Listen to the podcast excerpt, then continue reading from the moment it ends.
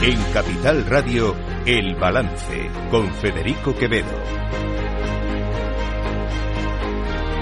Señoras y señores, buenas noches. Bienvenidos este lunes 25 de septiembre de 2023. Son las 8, las 7 en las Islas Canarias.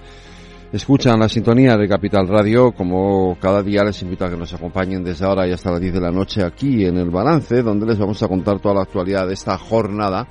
Una jornada previa eh, a la sesión de investidura de Alberto Núñez Feijóo como, como presidente del gobierno. Bueno, cuidado, a ver, voy a explicarlo bien, porque dicho así parece que es que mañana le van a investir como presidente del gobierno. No, es una investidura fallida.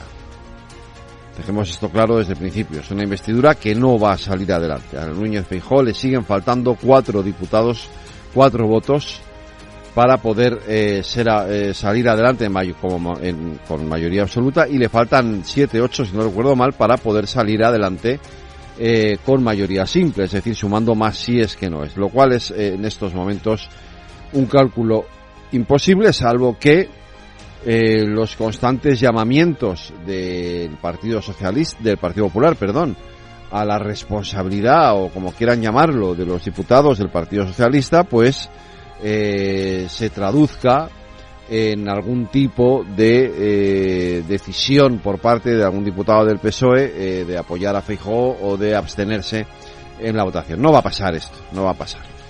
A pesar de que en ese gran acto, hay que reconocerlo, ahora hablaremos de él, de ese gran acto que tuvieron ayer, eh, en el, el, que celebró ayer el Partido Popular en Madrid, que reunió a más de 60.000 personas, algunas fuentes hablan incluso de 100.000, pero bueno, da igual, hubo mucha gente en las calles de Madrid ayer para protestar en contra de la amnistía, a pesar de que en ese gran acto ayer Alberto Núñez Feijó dijera esto. Si en España hay un gobierno sentado en la amnistía y en la desigualdad, será su irresponsabilidad por demostrar una absoluta falta de integridad moral y de integridad política. España no votó democráticamente que vivamos en esta tesitura. La apelación a la responsabilidad de los, de los diputados del Partido Socialista es constante en el Partido Popular, pero insisto, no va a ocurrir nada, no va a haber un tamallazo, no va a pasar, no va a haber diputados que hagan una operación de transfugismo para votar al PP, luego esta investidura no va a salir adelante. Dicho eso, eh, lo ocurrido ayer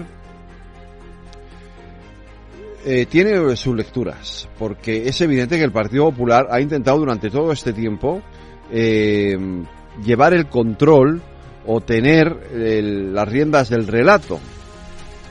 Era difícil, era complicado, y de hecho ellos sabían, y en los cálculos que había hecho el Partido Popular, sabían que era muy difícil que un acto de partido llenara, como lo hizo ayer, las calles de Madrid, y en sus previsiones iniciales estaban en el entorno de los 5.000, 10.000 asistentes como mucho.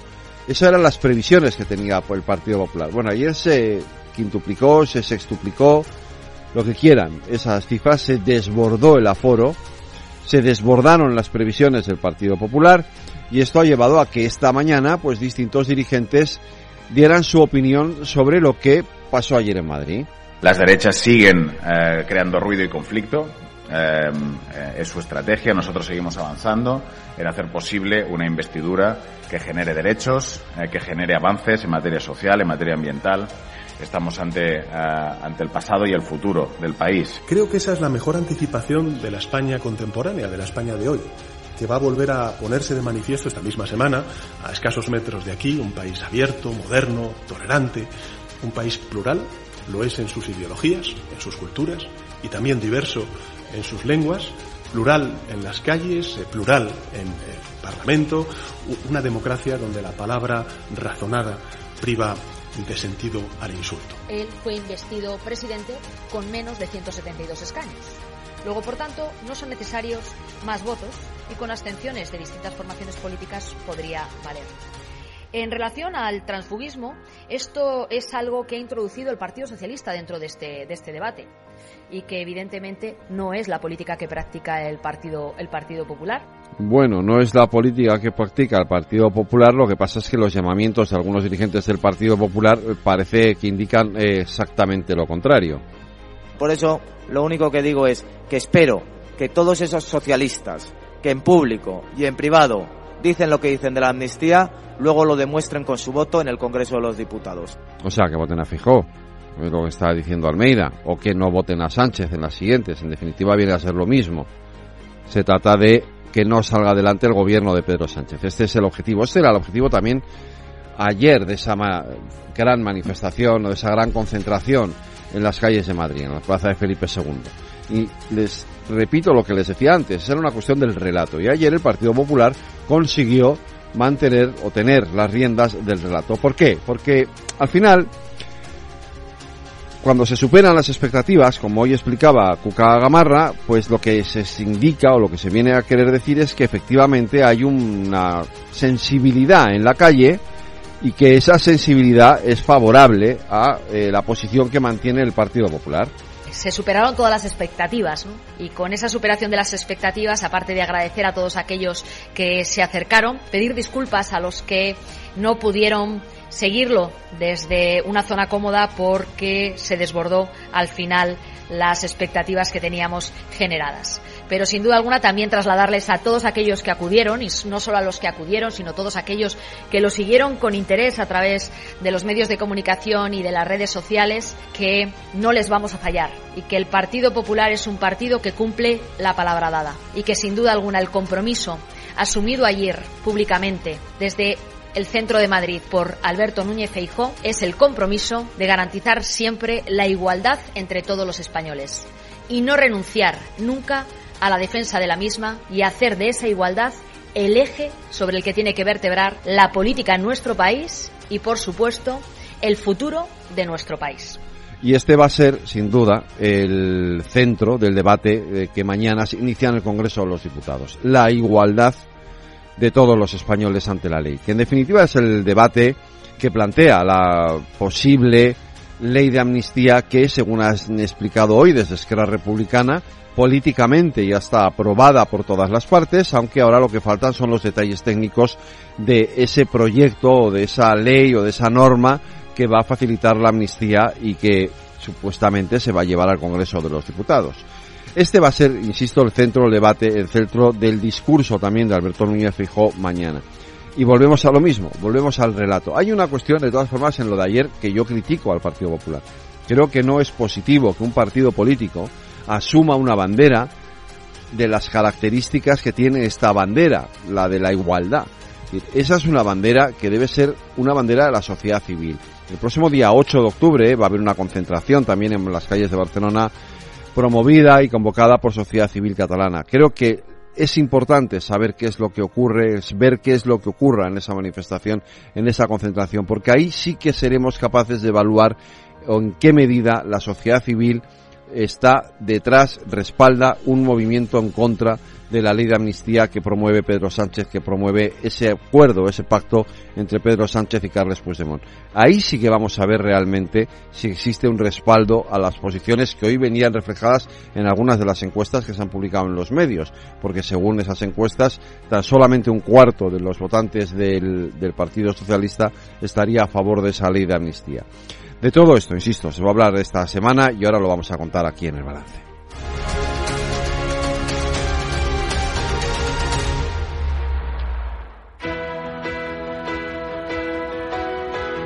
Las noticias de El Balance con Federico Quevedo, Aida Esquirej y Lorena Ruiz.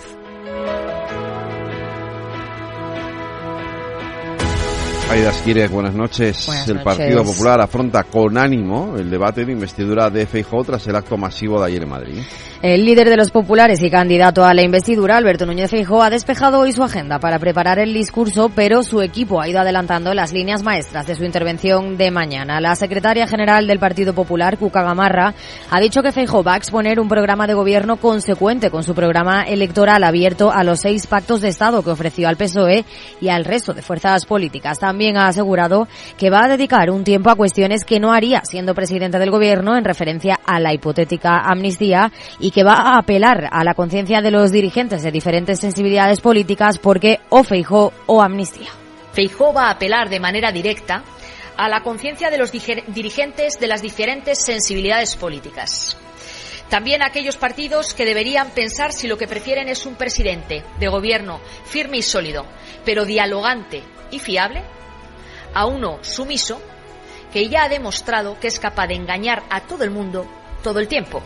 Desde el Gobierno inciden en la falta de apoyo de Feijó. La ministra portavoz en funciones, Isabel Rodríguez, ha criticado que el líder del PP está en el lugar en el que comenzó, sin haber logrado sumar más apoyos a su investidura de los que ya tenía tras el escrutinio de las urnas del 23 de julio. Y ha reiterado que lo que el Ejecutivo quiere es que España deje de perder el tiempo y que cuanto antes tengamos un Gobierno en plenas funciones, porque este país se expresó en las urnas hace ahora dos meses y lanzó un mensaje muy claro, y es que España no quería una alianza del PP con Vox ganas eh, de escuchar eh, en esa sesión de investidura que es, relativa, que es realmente lo importante. Porque a la mayoría social de España la escuchamos con mucha rotundidad en las urnas el pasado 23 de julio. Respecto al transfugismo, Gamarra ha expresado que es algo introducido por el PSOE y que no practica el PP. Responde así a Pedro Sánchez, que acusó a Fijó de alentar el transfugismo ante su pleno de investidura, que lo que su formación denuncia es un fraude a los propios electores socialistas. Esto es algo que ha introducido el Partido Socialista dentro de este, de este debate y que evidentemente no es la política que practica el Partido, el Partido Popular. Y le diré más. Yo creo que el mayor ejercicio de transfugismo que se está produciendo en nuestro país en estos momentos lo está protagonizando el Partido Socialista. Mejor dicho, lo está protagonizando Pedro Sánchez. ¿Y por qué digo esto? Porque no hay mayor transfugismo que el transfugismo ideológico que está detrás de haberte presentado con un programa electoral que no recoge la amnistía y estar dispuesto a pactar un gobierno asumiendo una amnistía. E Isabel Rodríguez insiste en que dado que el discurso del miedo y del odio renace de nuevo cuando fracase la investidura de Feijó, Pedro Sánchez se dirigirá a la ciudadanía española con total transparencia. Desde el gobierno un mensaje de tranquilidad a los españoles. El presidente del gobierno cuando toque, cuando fracase esta investidura y si el jefe del Estado le reclama para eh, proceder a un nuevo proceso de investidura, como ya ha dicho él mismo, se dirigirá a la ciudadanía española con absoluta transparencia. Ahí está el aval de estos cinco años de gestión y siempre bajo el mismo marco. La Constitución española, su espíritu, eh, siempre quedará impregnado en todas sus decisiones. De momento, si todo sucede según lo previsto, Feijó, tras dar su discurso este martes, no logrará la mayoría absoluta el miércoles. El viernes tendría que recibir más síes que noes y si no, el lunes 2 de octubre Felipe VI convocará de nuevo a los portavoces de los partidos y designará a otro candidato a la investidura. El acto del Partido Popular contra la amnistía desbordó las previsiones de la organización. El Partido Popular esperaba a unas 10.000 personas y según el partido asistieron más de 60.000. Delegación del Gobierno habla de 40.000 asistentes. La secretaria general del PP, Cuca Gamarra, ha celebrado el éxito del acto que desbordó las calles a favor de la igualdad entre los españoles y contra la posibilidad de una amnistía. Lo de ayer lo que demuestra es que España está muy despierta y que los españoles estamos muy despiertos. Y ante lo que vamos vislumbrando que puede haber o que está dispuesto a hacer Pedro Sánchez, pues evidentemente lo que ha quedado claro es que hay una España que la dignidad no la pierde y sobre todo que esta investidura es no solo ya necesaria, sino que es imprescindible. A su juicio, el acto ha demostrado que el proyecto de Alberto Núñez Feijóo tiene mucho respaldo. Desde el Gobierno, la portavoz en funciones, Isabel Rodríguez, resta importancia al acto del Partido Popular e insiste en que lo importante son los 176 diputados que no van a votar a Feijóo en su investidura. El Gobierno, como no puede ser de otro modo, respeta las eh, manifestaciones, eh, movilizaciones o actos de, partido, ¿no? Pero en este momento creo que lo relevante es una cita constitucional que tiene nuestro país, que es esta sesión de investidura el próximo martes, es decir, mañana a las 12 eh, de la mañana, donde la cifra importante no son 30.000, 40.000 o 60.000, sino es haber sido capaz de forjar una mayoría parlamentaria que diera viabilidad a esa investidura. Mientras que Pilar Alegría, la portavoz del PSOE, lo ha calificado como el primero de Feijó como líder de la oposición. Critica que el PP siga con las mismas consignas de hace 20 años, mientras que su partido aboga por una política de reencuentro y diálogo. Yo creo que ayer vimos ya el primer acto ¿no? del, que se supone que es, por supuesto, el líder de la oposición. La manifestación de ayer comparada, por ejemplo, a, a, las manifestaciones que se realizaban al primer gobierno de José Luis Rodríguez Zapatero en el 2004, nos presentan las mismas consignas, el España se rompe, mm, perdemos las esencias de país y tenemos también el mismo odio, las mismas ganas de dividir. Desde Sumar, su portavoz Ernest Urtasun cree que el Partido Popular ha tratado de suplir una mayoría social que no obtuvo en las urnas con esta manifestación en contra de la amnistía. Las derechas siguen eh, creando ruido y conflicto. Eh, eh, es su estrategia. Nosotros seguimos avanzando en hacer posible una investidura que genere derechos, que genere avances en materia social, en materia ambiental.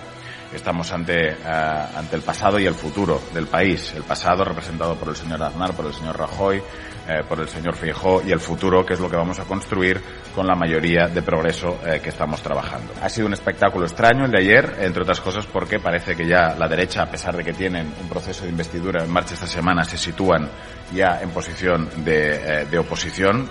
El secretario general de Vox, Ignacio Garriga, ha pedido este lunes al Partido Popular que desautorice al portavoz Borja Semper por sus declaraciones contra los de Santiago Abascal en el acto donde aseguró que España necesita más sosiego y para mensajes radicales ya está Vox y ha apoyado cualquier movilización contra Pedro Sánchez, pero dice que es mejor convocarlas con la sociedad civil. Nosotros celebramos cualquier movilización de los españoles de a pie contra Pedro Sánchez y para defender la supervivencia de nuestra nación, España. Evidentemente, esas movilizaciones pueden tener muchísima mayor capacidad de convocatoria si las convocamos fuera del eje partidista. Jaume Asens, el negociador de Sumar con los independentistas, ha descrito la manifestación como una demostración de impotencia política que también evidenció que en el PP no manda Feijó, sino que mandan Ayuso y Aznar, que son los guionistas ahora mismo del Partido Popular. Mientras que Pedro Sánchez ha aparecido hoy en un acto en el Instituto Cervantes, donde ha defendido el uso de las lenguas cooficiales en el Congreso. No se ha referido directamente ni al acto del PP ni a la investidura, pero sí que ha lanzado un reproche a la oposición. Hay bueno, pues quien tiene la tentación de caricaturizar este esfuerzo. Incluso quien inventa batallas y conflictos allí donde solo hay normalidad democrática. A quienes así razonan, les diré con todo el respeto que, como en tantas otras conquistas y avances, el tiempo acabará dando la razón al progreso y a la convivencia. En lugar del ruido transitorio del presente, la esperanza del mañana. Bueno, pues mañana empieza ese debate de la sesión de investidura de Alberto Núñez Feijóo y eso ha obligado a que el Consejo de Ministros haya tenido que trasladar a este mismo lunes. Sí, ha aprobado ayudas a zonas afectadas por danas e incendios, en concreto en nueve comunidades autónomas. La portavoz del Gobierno y ministra de Política Territorial en funciones, Isabel Rodríguez, lo ha anunciado en la rueda de prensa posterior al Consejo de Ministros. En concreto, las comunidades afectadas son Andalucía, Aragón, Castilla y León, Castilla-La Mancha, Cataluña, Comunidad Valenciana, Islas Baleares, Comunidad de Madrid y Región de Murcia. Hemos eh, acordado declarar zona gravemente afectada por emergencias de protección civil como consecuencia de distintos episodios, algunos de los incendios del final del verano, pero sobre todo los efectos de la dana que se produjo el día 2 de septiembre y otros eh, que se produjeron en los días siguientes. Rodríguez ha señalado que los afectados por las emergencias podrán solicitar las ayudas previstas para paliar daños personales y daños materiales en vivienda y en seres, en establecimientos industriales, mercantiles y de otros servicios. El Ejecutivo en funciones también ha presentado un informe sobre la situación económica que refleja la fortaleza y el cambio estructural de la economía de España. La vicepresidenta económica en funciones, Nadia Calviño, ha destacado que el PIB se sitúa un 2% por encima del nivel prepandemia y las perspectivas a futuro son positivas, pese a la ralentización que se está registrando tanto en la Unión Europea como en el resto de países. En el primer semestre, España lidera el crecimiento de la Unión Europea, muy por encima de las principales economías de nuestro entorno. Y este crecimiento diferencial de la economía española se debe principalmente a cuatro factores. El rápido despliegue del plan de recuperación, el dinamismo del mercado laboral, la evolución positiva del sector exterior y la solvencia de las empresas y las familias españolas y la posible amnistía a los líderes del proceso sigue centrando también el debate político. La portavoz de Esquerra, Raquel Sanz, ha afirmado que la negociación sobre una posible amnistía se centra ya en cuestiones técnicas porque la parte política ya está resuelta y dice que ya circulan documentos. Corren documents i comencem ja, podríem dir, en la fase més tècnica d'aquesta part de, de l'amnistia. Aún así, Sanz añade que aunque dan por descontada la amnistía, el conflicto político sigue existiendo porque la negociación de verdad llega ahora. No hemos solucionado nada, ha dicho. Ha asegurado además que Sánchez sabe muy bien cuáles son las condiciones de Esquerra y las ha reiterado. Amnistía, autodeterminación y bienestar de la ciudadanía. Por su parte, Jaume Asens, interlocutor designado por Yolanda Díaz para negociar con los grupos independentistas, ha asegurado que el PSOE está moviéndose a una velocidad de crucero para acordar una ley de amnistía y que esta decisión ya ya es irreversible. La portavoz del Gobierno, la socialista Isabel Rodríguez, ha evitado responder tras el Consejo de Ministros cuando le han preguntado si el Ejecutivo considera que el expresidente Carles Puigdemont, huido en Bélgica, debe rendir cuentas ante la justicia. Y como hacemos siempre, terminamos en Latinoamérica. Pues hoy en Venezuela, porque el gobierno ha rechazado categóricamente el último informe de la misión constituida por la ONU para investigar las violaciones de los derechos humanos en el país sudamericano, tachando de panfletario un documento en el que básicamente se recoge que las autoridades chavistas siguen llevando actos de represión con el objetivo de silenciar a las voces críticas. Según el Ministerio de Exteriores venezolano, se trata de insólitas acusaciones falsas y sin fundamento que entroncan con el supuesto interés internacional para mancillar la imagen de Venezuela y legitimar la imposición de las sanciones internacionales criminales e ilegales. La misión de la ONU advirtió la semana pasada de que la vigilancia internacional es más crucial que nunca en Venezuela, ya que tiene motivos razonables para denunciar cinco ejecuciones arbitrarias, más de medio centenar de detenciones ilegítimas y 29 casos de torturas y maltrato, entre ellos 19 de violencia sexual y de género.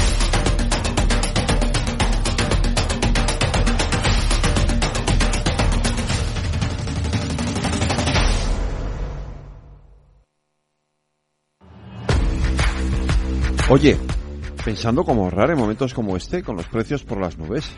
Y todavía no conoces XTB, una nueva forma de invertir pensada para todos. Desde solo 5 euros y cero comisiones hasta 100.000 euros al mes para invertir en acciones y ETFs.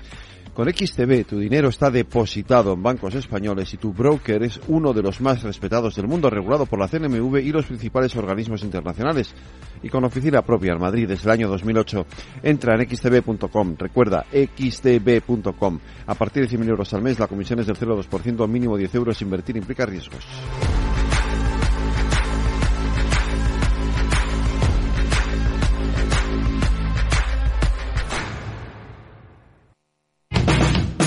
Capital Radio. Siente la economía.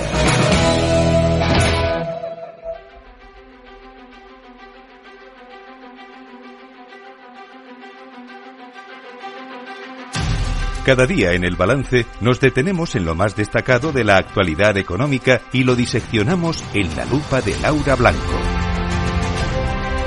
Laura Blanco, buenas noches. Buenas noches, Federico, ¿cómo estás? Bien. Oye, estoy preocupado por una noticia que he leído. ¿Te la cuento o no?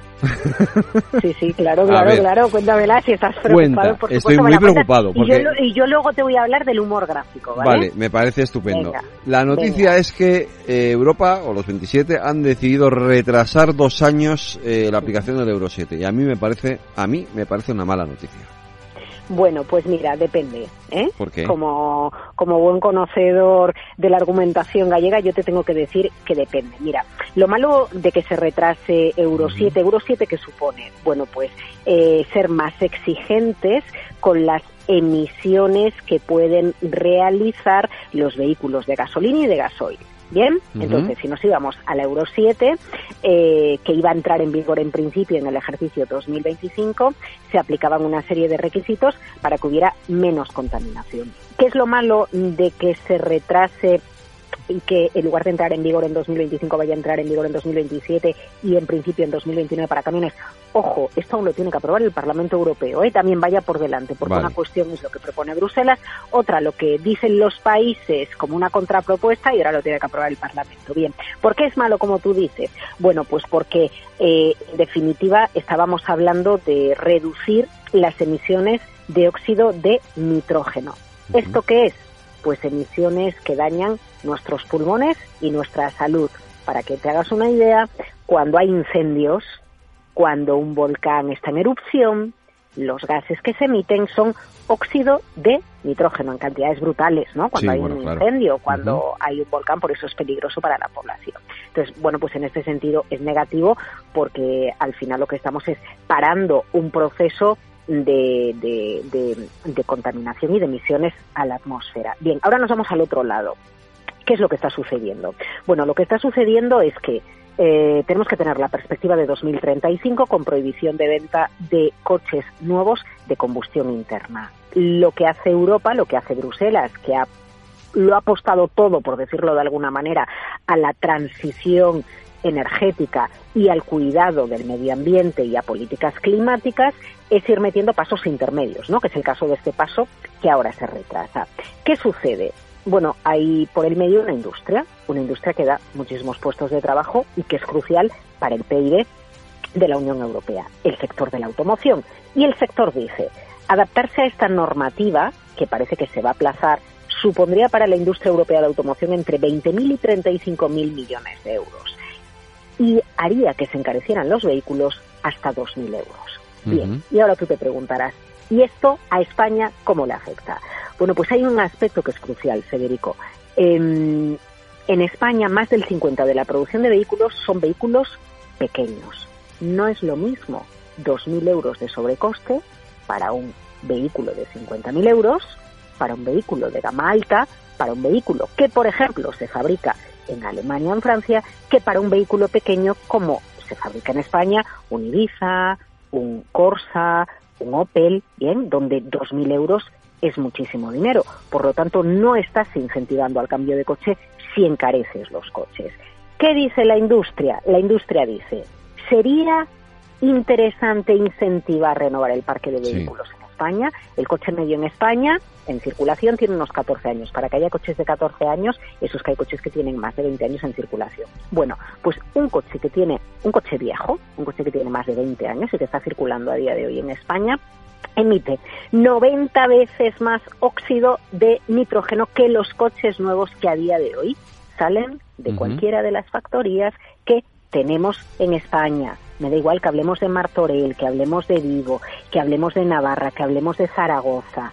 Por lo tanto, está bien el enfoque climático, la reducción de emisiones de la Unión Europea, pero hay una industria detrás que dice, hombre, pues si a lo mejor me dieras en mano la ayuda para cambiarme de coche, incentivaras el cambio de coche y quitáramos del tirón la cantidad de vehículos viejos que hay, conseguiríamos de sopetón o en un plazo de tiempo muy cortito, reducir las emisiones de óxido de nitrógeno. Un poco por darte la idea de todo lo que está alrededor de la decisión que hoy copa los titulares en el sector de la automoción. Pues eh, bueno, visto así, de esa manera, es comprensible, pero ya, pero a ver, reconóceme, desde el punto de vista de la emergencia que tiene todo esto, ay, se me da un bueno, poco de... Bueno, eh, Federico, mira, eh, suma los países. Hoy Alemania ha decidido suspender el endurecimiento a las normas para la eficiencia energética en la construcción, porque el sector de la construcción está hecho añicos. La semana pasada, Reino Unido, Rishi Sunak, su primer ministro, ha decidido retrasar los objetivos medioambientales que afectan a coches en circulación y calderas.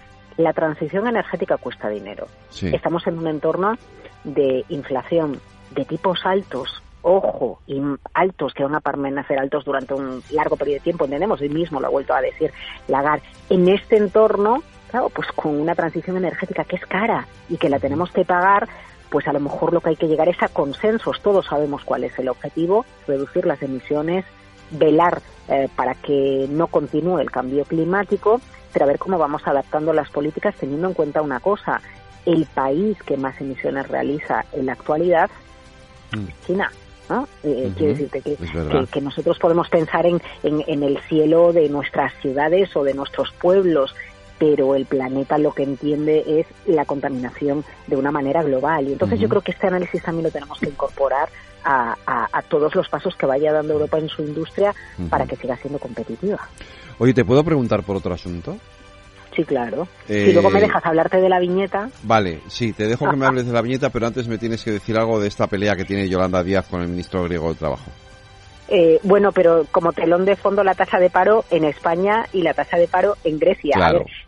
yo, qué quieres que te diga? Eh, en, España, cada vez en más países, el pluriempleo es la nueva normalidad, ¿no? Sobre todo con la inflación y sobre todo en determinadas profesiones. Eh, lo ha sido tradicionalmente, por ejemplo, la medicina, ¿no? Donde por la mañana la seguridad social y por la tarde la clínica privada, pero esto se extendía a muchas profesiones.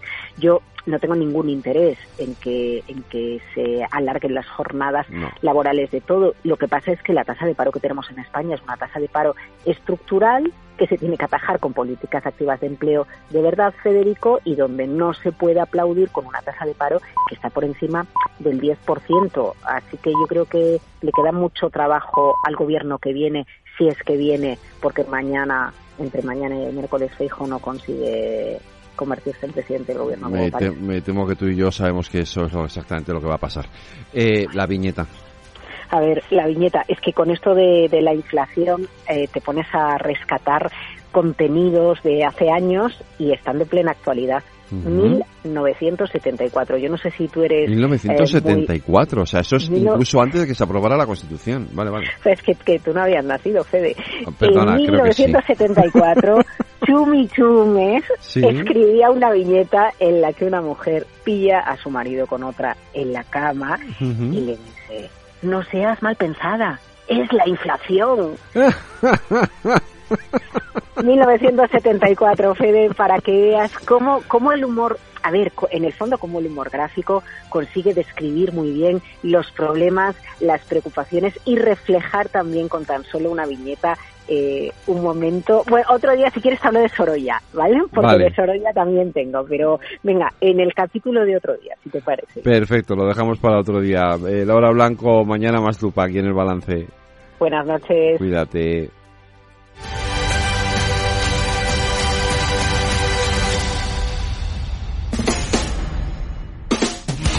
El balance de los deportes.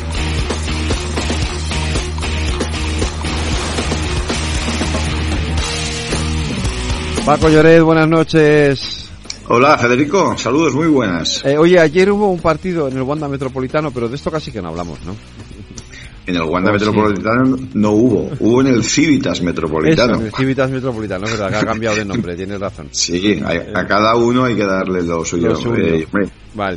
Yo creo, que es un partido que, que, fíjate, estaba mirando la estadística y el dato es el siguiente. Desde el año 2000, eh, desde el año 2000, en el campo del Atlético de Madrid, llámese antiguo Vicente Calderón, Wanda o Civitas Metropolitano, se han jugado 20, se ha jugado 22 veces este partido de liga.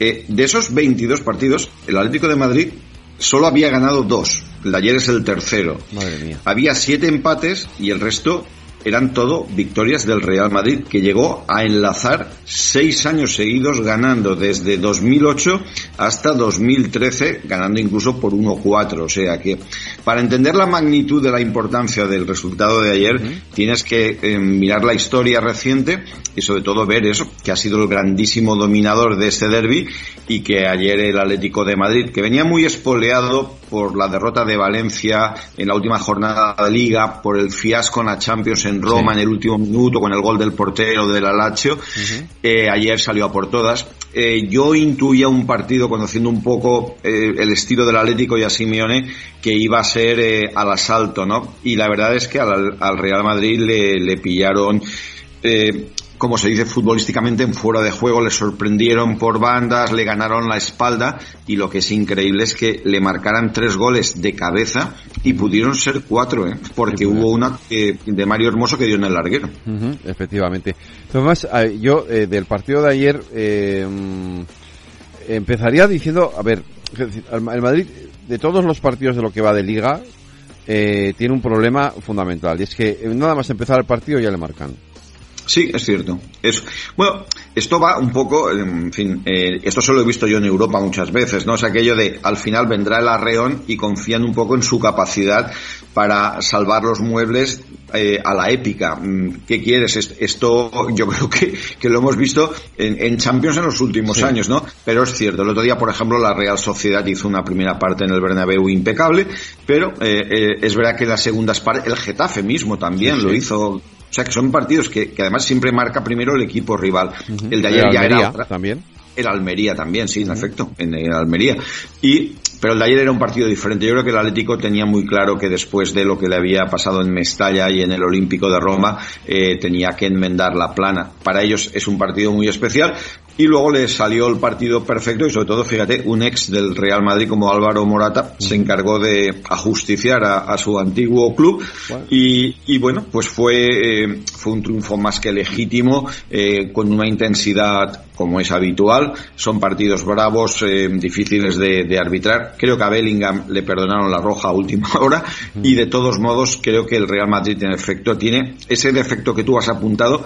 Y luego defensivamente... Ese es el problema problema, la defensa. Muchos, sí, muchos despistes, esta es la realidad. Vi vulnerabilidad y esto esto se eh, bueno se vio se vio ayer fácilmente no en el Atlético quería destacar a Samulino que por banda izquierda rompió el, eh, a, su par y luego también el partido de bueno pues, pues de, de, Saúl que creo que estuvo muy bien bueno en general fue todo todo el equipo el que rayó a un grandísimo nivel eh, es verdad que hay, o sea, hay, eh, a mí me sigue sorprendiendo jugadores en el Madrid como Bellingham, pero claro, si el problema lo tienes en la defensa, la defensa es un colandero.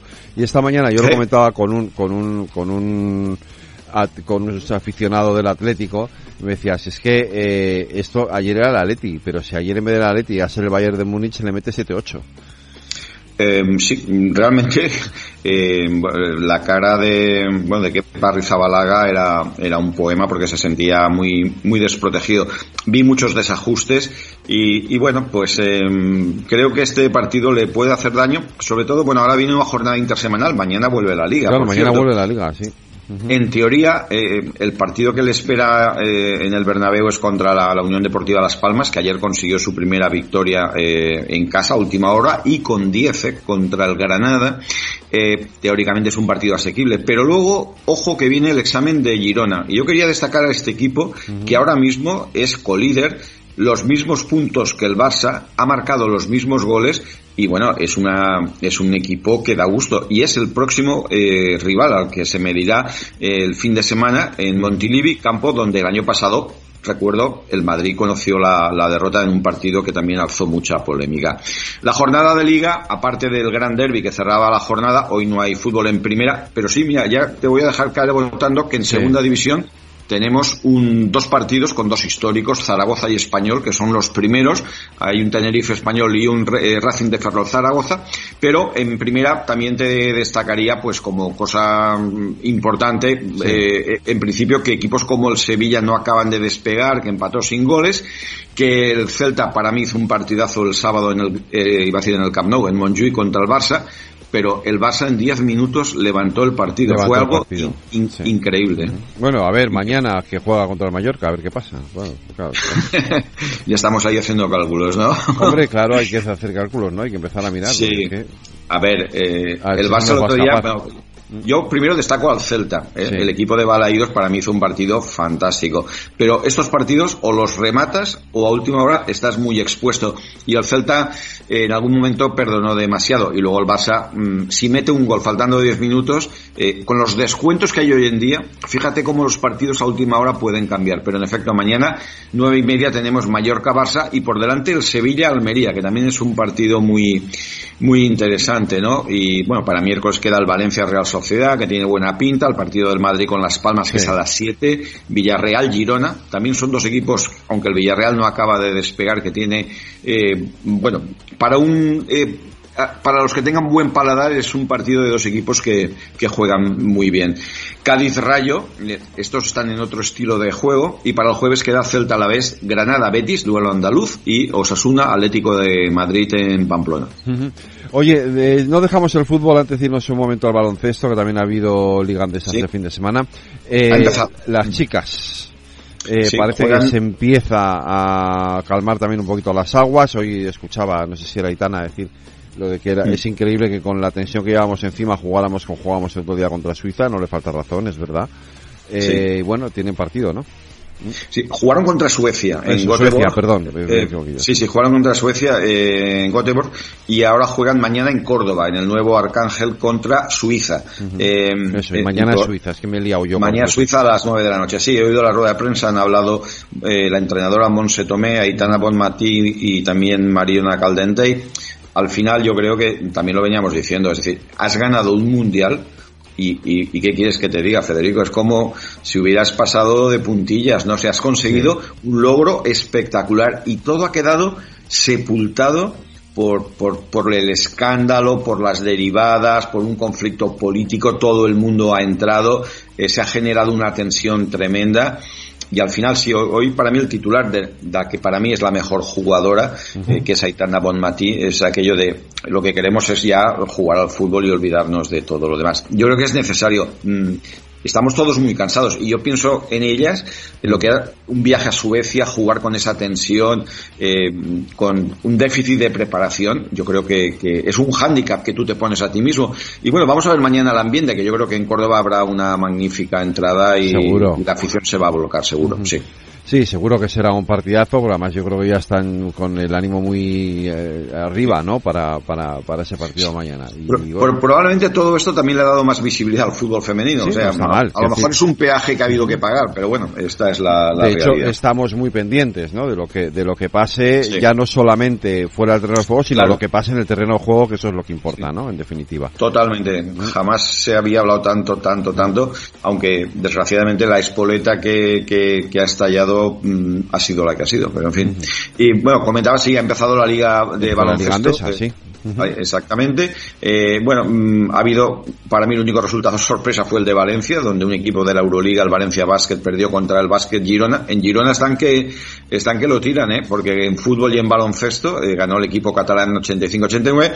el Barça ganó cómodamente en el, el, gran partido de toda la vida contra el Juventud de Badalona. Y, eh, por ejemplo, bueno, el Real Madrid no tuvo dificultades para imponerse por más de 30 puntos, 31 exactamente, al Casa de Zaragoza. Victoria también eh, ajustada del Gran Canaria, de Bilbao Basket ante el Moraván Candorra y Vasconia que ganó fuera en su visita a Lugo ante el, ante el Río Breogán, también cómoda victoria del Obradoiro por 20 puntos ante Palencia, que es debutante, el equipo palentino, debuta en la CB y también, bueno, pues lo, lo celebramos. Y también Granada eh, y Murcia protagonizaron el partido más espectacular, eh, porque superaron ambos los 100 puntos, 101-104, tres arriba el equipo murciano. Y también tenemos jornada intersemanal, empieza el próximo miércoles y, bueno, mm, hay partidos eh, destacados, pero bueno, teóricamente no hay así ningún, ningún gran encuentro. Oye, eh, Paco, ya por terminar, ¿qué le pasa al Aston Martin de Fernando Alonso? Que no corre. Bueno, correr, corre, pero no todo lo que debería. Bueno, depende. Eh, eh, bueno, yo es que lo que creo, eh, en el caso de Alonso, mm, al final un poco, no sé si decir que es un chiste, ¿no? Pero estamos todos siempre mm, preguntándonos qué le pasa al coche de Fernando Alonso, ¿no? El otro día quedaron octavos eh, y, bueno, en, en, Japón y, y, vamos a ver, mm, en principio los propios, el equipo de ingenieros de, de la escudería eh, ha reconocido que, que, hay problemas, ¿no? Y que más allá de quedar el octavo eh, no podían eh, no podían pasar, ¿no? Verstappen ganó, bueno, eh, fácil, esta vez sí. Sainz, que había ganado en Singapur, acabó sexto y Alonso octavo.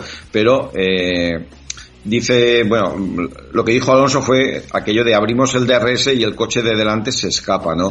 y bueno, ha habido quejas, pero a mí al final un poco es, mm, no sé qué le pasa siempre al coche de Fernando Alonso, pero siempre hay algún problema, siempre hay alguna dificultad. Pues eh, Pago Lloret, mañana más deportes, aquí en el balance. Como siempre, cuídate. Hasta mañana, un abrazo. Mañana.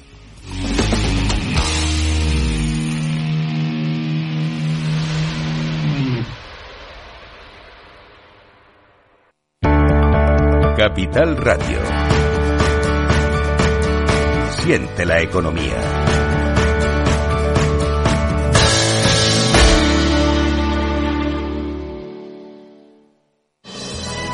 Si millones de personas vienen a las oficinas de correos cada año, será por algo. Conseguir el distintivo ambiental de la DGT para poder circular en zonas de bajas emisiones es uno de esos saldos. Descubre este y otros productos en las oficinas de correos y en visitcorreos.es.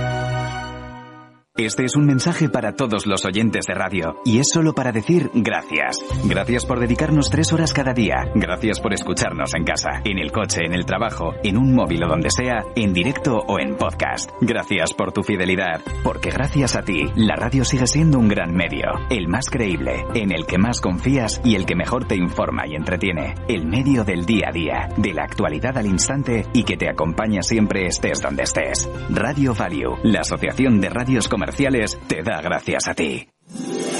Todos los lunes a las 12, en directo en Capital Radio, la actualidad de personas y empresas en el Foro de los Recursos Humanos, primer espacio en la radio y en Internet dedicado a la gestión de personas y directivos en nuestro país. Pero más que nunca nos toca hablar de aspectos humanos. Voces acreditadas, profesionales del sector, empresas destacadas, empleados, líderes, todo sobre los recursos humanos. Un año más estamos con todos ustedes eh, en este espacio único en la radio y en nuestros contenidos dedicados a la diversidad. En la radio siempre en directo desde hace 18 años. Antena de Oro 2020. El Foro de los Recursos Humanos. Los lunes a las 12. Con Francisco García Cabello.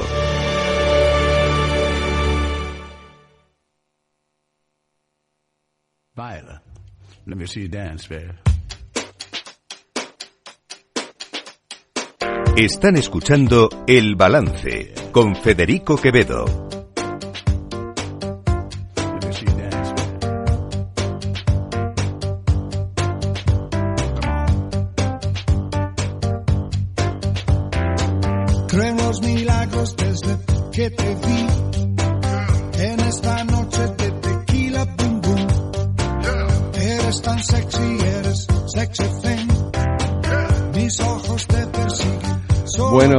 Allá con nuestro tiempo de análisis de tertulia y qué pedazo de temazo me has traído, Aida Esquire. ¿Sabes cómo se llama? ¿Zuchero, en realidad? No, Bueno, zuquero, ¿no? O- Záquero, sí, Zuquero. Adelmo Fornaciari. vale. Así que, bueno. Bueno, sí que ¿Sabes qué preferimos llamarle Zuquero. ¿El seudónimo? ¿El seudónimo? Sí, eso sí. Azúcar. Es Se lo verdad. pusieron de pequeñito. Pues hoy cumpleaños, Zuquero. Sí, su cumple. Así que le felicitamos, y como es un oyente le damos aquí nuestras felicitaciones de cumpleaños. Y con este baila morena, que seguro que todos lo hemos bailado algo- más de una vez en alguna discoteca. pues con nuestro baila morena, eh, aquí aunque tenemos una rubia hoy, pero no una morena, Dos, eh, dos rubias, eso, eh, vamos a hablar de nuestros temas de la tertulia.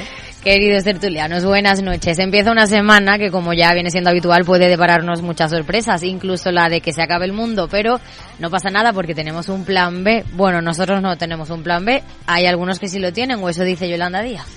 Estos días estaba leyendo eh, reflexiones en torno a las élites tecnológicas, ¿no?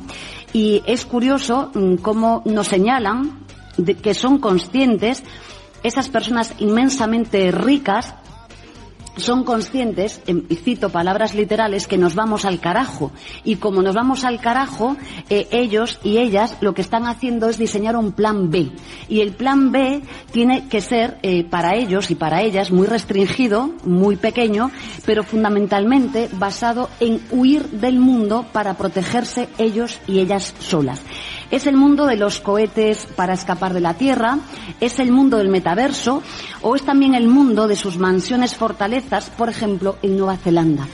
No sé si lo habéis entendido, yo he tenido que escucharlo varias veces, debo reconocerlo. Es que no me atrevo ni a pedirle a Hugo que nos lo aclare, porque a lo mejor le hago una faena. Vale, ahora me lo aclaras. Bueno, no sé si tenéis algún amigo que se esté construyendo una nave o tenga un búnker en Nueva Zelanda. Si es así, pedirle que nos haga un huequecito que no abultamos mucho. En fin, vamos a lo importante.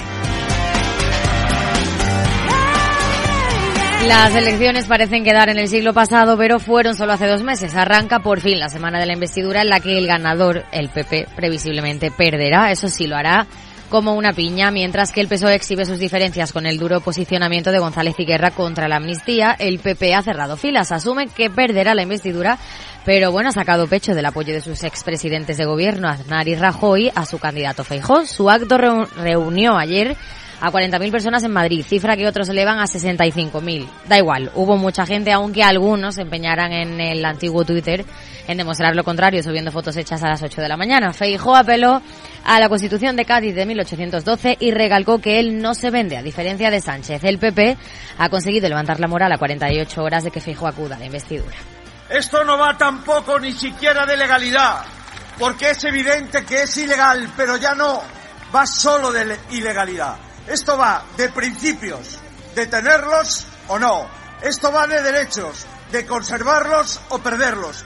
Y esto va de que nadie puede ser más que nadie en la España constitucional. Va de eso, de derechos, de principios y de igualdad.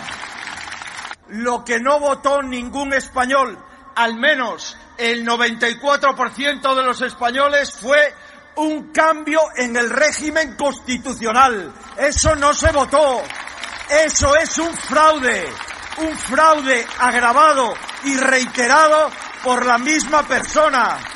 Desde el principio se advirtió de la práctica imposibilidad de conseguir la mayoría absoluta del Congreso, pero la estrategia política ahora está orientada a ganar el relato. El acto masivo no cambió el gesto a Sánchez, que desde Barcelona chuleó, se manifiestan contra un gobierno socialista, pero lo siento, habrá uno. Y la última la estamos viendo hoy. Fijaros, a cuatro días de la investidura del señor Feijó, se manifiestan en contra de la investidura de un presidente de gobierno socialista antes de su investidura. Si es que el PP se boicotea a sí mismo. Vemos cómo apelan a la peor de las corrupciones que es el transfugismo. Habrá que recordar que el Partido Popular echó a su anterior líder, al señor Casado, por denunciar un caso de corrupción de la presidenta de la Comunidad de Madrid, Ayuso, aún por esclarecer. Y ahora vemos al señor Feijó apelar a la peor de las corrupciones que es el transfugismo. Si es que van de mal en peor. Un Pedro Sánchez al que la hemeroteca le pasa factura. Donde dije digo, unos días antes del 23J, se vanagloriaba de que el independentismo pedía la amnistía y el referéndum. Mm, pedía la amnistía, pide un referéndum de autodeterminación, no han tenido amnistía, no hay un referéndum de autodeterminación y lo habrá. No lo habrá primero por convicción personal y política. En segundo lugar, porque la Constitución, no solamente la española, ninguna Constitución en el mundo reconoce el derecho a la segregación. Digo Diego en 2019 pronunció esta frase en el debate electoral. Vamos a seguir reclamando de que la justicia española se cumpla tanto dentro como fuera de nuestras fronteras. A usted, señor Casado, se le fugó Puigdemont. Y yo me comprometo hoy y aquí a traerlo de vuelta a España y que rinda cuentas ante la justicia española. Y ahora pues estamos donde estamos.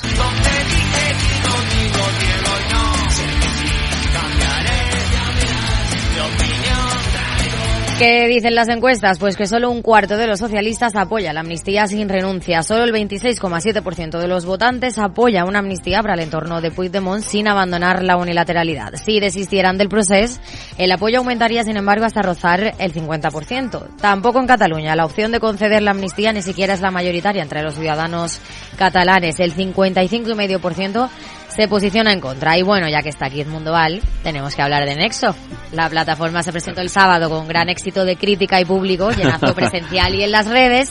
¿Y ahora qué? Se preguntan muchos. ¿Es esto la antesala de un nuevo Ciudadanos? A ver qué nos cuentan. ¡Viva el vino! Pues eh, muchas gracias, Aida Esquire. Voy saludando a Edmundo Val. Buenas noches. ¿Qué tal, Federico? Hugo Martínez Abarca, buenas noches. Hola, buenas noches. Dani Gamarra, buenas noches. Buenas noches. Allende Martín, buenas noches. Buenas noches. Pues empezamos por el final. Venga. Venga, ¿no? Porque como lo hicimos el sábado por la mañana, pues ahí está, pues lo podemos contar. Sí, lo hicimos el sábado por la mañana. La verdad que superó por completo nuestras expectativas. Eh, hombre, habíamos tenido acogida en medios, habíamos resultado simpáticos a los medios de comunicación, pero no nos esperábamos tampoco tanta afluencia, la sala estaba repleta, muchísima gente por streaming, eh, bueno, y luego no solo cantidad, sino también a determinadas personas pues que te hacía especial ilusión, ¿no? Que estuvieran allí, José Luis Corcuera estuvo, Soraya. estuvo eh, Soraya Rodríguez, estuvo Jorge Murillo, que es uno de nuestros eh, enfermos de ELA, que nos ayudó muchísimo en la tramitación de la ley en la anterior legislatura, estuvo el representante de Futuro, estuvo el representante de Iniciativa por España, que es un partido también de centro con un ideal, con un ideario reformista. Muchos de estos representantes de los partidos eh, de este espacio eh, que no que no son que no han sido nunca ni ni, han- ni, ni- ni son identificables digamos con, con ciudadanos no Eh, bueno eh, ahí quedó claro lo que era esto. Yo creo que se explicó claramente cómo esto se convertía pues en un hervidero de ideas para ver el día de mañana en qué nos convertimos y desde luego con la intención desde luego de participar de forma decisiva y directa en la en el en la en, el tema de los intereses generales no en la aportación sobre los intereses generales y sobre la vida política tal como estamos ahora donde pues lamentablemente no parece que haya muchas ideas no hay más que insultos que gritos que desprecios y muy pocas propuestas en positivo que den soluciones a los problemas de los españoles. Bueno salimos como digo muy contento. Tuvimos un director de escena magnífico que se llama Federico Quevedo y que, y que lo hizo pues francamente bien.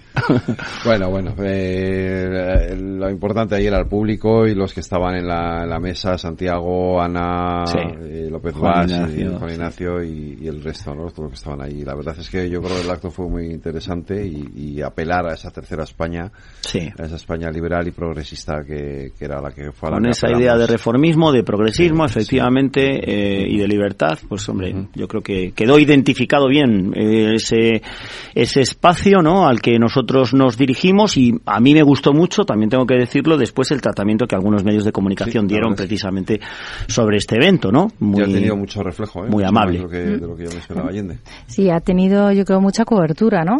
Y yo creo que es interesante, ¿no? Que porque también eh, escuchas que hay que surgen otros partidos eh, y y bueno, yo creo que vosotros eh, tenéis un pues un, un tramo y una horquilla que es bastante am- ancha y eso es muy importante y en estos momentos con tanta desafección, con tanta eh, tanto cansancio y sobre todo en, en las vísperas que tenemos en los próximos días, pues eso da lugar a que pues que haya más ganas sobre todo de nuevas ideas, ideologías y plataformas, ¿no? Dani. Pues, eh, he leído algunos artículos en prensa sobre este nuevo proyecto y, por resumir, tiene buena pinta.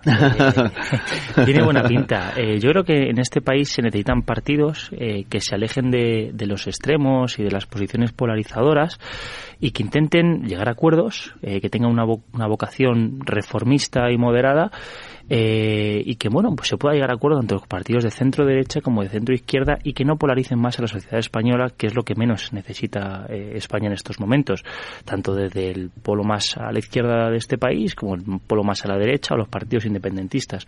Creo que partidos así bien, diseñados y, y con un programa bast- claro son necesarios para España. Ahora lo que habrá que ver es el programa ver qué posiciones tenéis en política económica y social, en política medioambiental, la posición de España en el mundo, eh, a nivel geopolítico Claro. y a nivel Unión Europea y política exterior, y también a nivel de con las nuevas tecnologías, con toda la revolución de la inteligencia artificial y las nuevas tecnologías, que al final es lo que viene y al final va a afectar a los puestos de trabajo y, y va a cambiar el, el modelo económico y social en el que estamos, ¿no? Lo tenemos eh, en un decálogo que hemos hecho, un decálogo de principios que, como decía de forma irónica Santiago Saura, que es el presidente de Nexo, era un- es un decálogo y medio, porque son 15 puntos, no, no son 10. Y, verdad. y bueno, pues ahí, ahí está un poco los principios eh, de todo esto. De todo esto en el sentido precisamente que tú apuntas. Eh, en Europa es normal encontrar partidos así, ¿no? Partidos que están en el medio, partidos que son capaces de mirar a un lado y al otro lado. Y en España, por las razones que sean, y desde luego en los últimos años, eh, yo creo que claramente, pues nunca ha existido un partido de esta naturaleza desde hace muchísimos años, ¿no? Yo, sin embargo, pues qué quieres que te diga, tengo muy a gala el haber negociado con el Partido Socialista los confinamientos en el estado de alarma, el haber negociado con Yolanda Díaz eh, la convalidación del Real Decreto Ley de Relaciones Laborales y el haber llegado a acuerdos en la Comisión de Justicia también con el Partido Popular e incluso con Vox también en muchas ocasiones. Y de lo más satisfecho que me encuentro en mi vida política es precisamente de esto, de esto. Y fíjate que me he llevado disgustos, ¿eh? bien, bien conocidos por los medios de comunicación. Pero al final, pues me han reconocido esa capacidad de pacto, de, De poder hablar con y de poder hablar con todo el mundo, efectivamente. Y, y- y llegar a acuerdos y mejorar las Hugo, quiero, quiero, quiero ir a escuchar a Hugo. Hombre, yo obviamente estoy eh, en distancia ideológica. eh, de, de todas formas, sí creo que es un espacio que muchos echamos de menos y que cuando lo ha habido, no, eh, pues, Ciudadanos o UPyD se supone que eran eso, luego no ha cumplido con ese ideal de hablar con todos. Yo soy diputado en la Asamblea de Madrid. Creo que para mí el momento. Hugo, espera, te, Ah, voy a dejar, te voy a dejar ahora la vuelta, que sí que, que continúes. Vamos un momento a la publicidad y volvemos.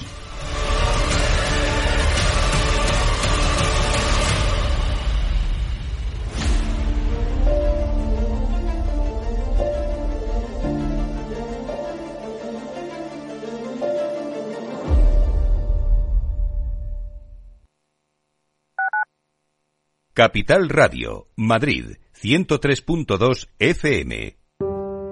Te quiero de colores. Te quiero libre. Te quiero vibrante. Acogedora. Fuerte y valerosa. Te quiero como eres. Madrid. Te quiero diversa. Madrid. Te quiero diversa. Comunidad de Madrid. Este es un mensaje para todos los oyentes de radio y es solo para decir gracias. Gracias por dedicarnos tres horas cada día. Gracias por escucharnos en casa, en el coche, en el trabajo, en un móvil o donde sea, en directo o en podcast. Gracias por tu fidelidad, porque gracias a ti, la radio sigue siendo un gran medio, el más creíble, en el que más confías y el que mejor te informa y entretiene. El medio del día a día, de la actualidad al instante y que te acompaña siempre estés donde estés. Radio Value, la Asociación de Radios Comerciales, te da gracias a ti. Capital Radio.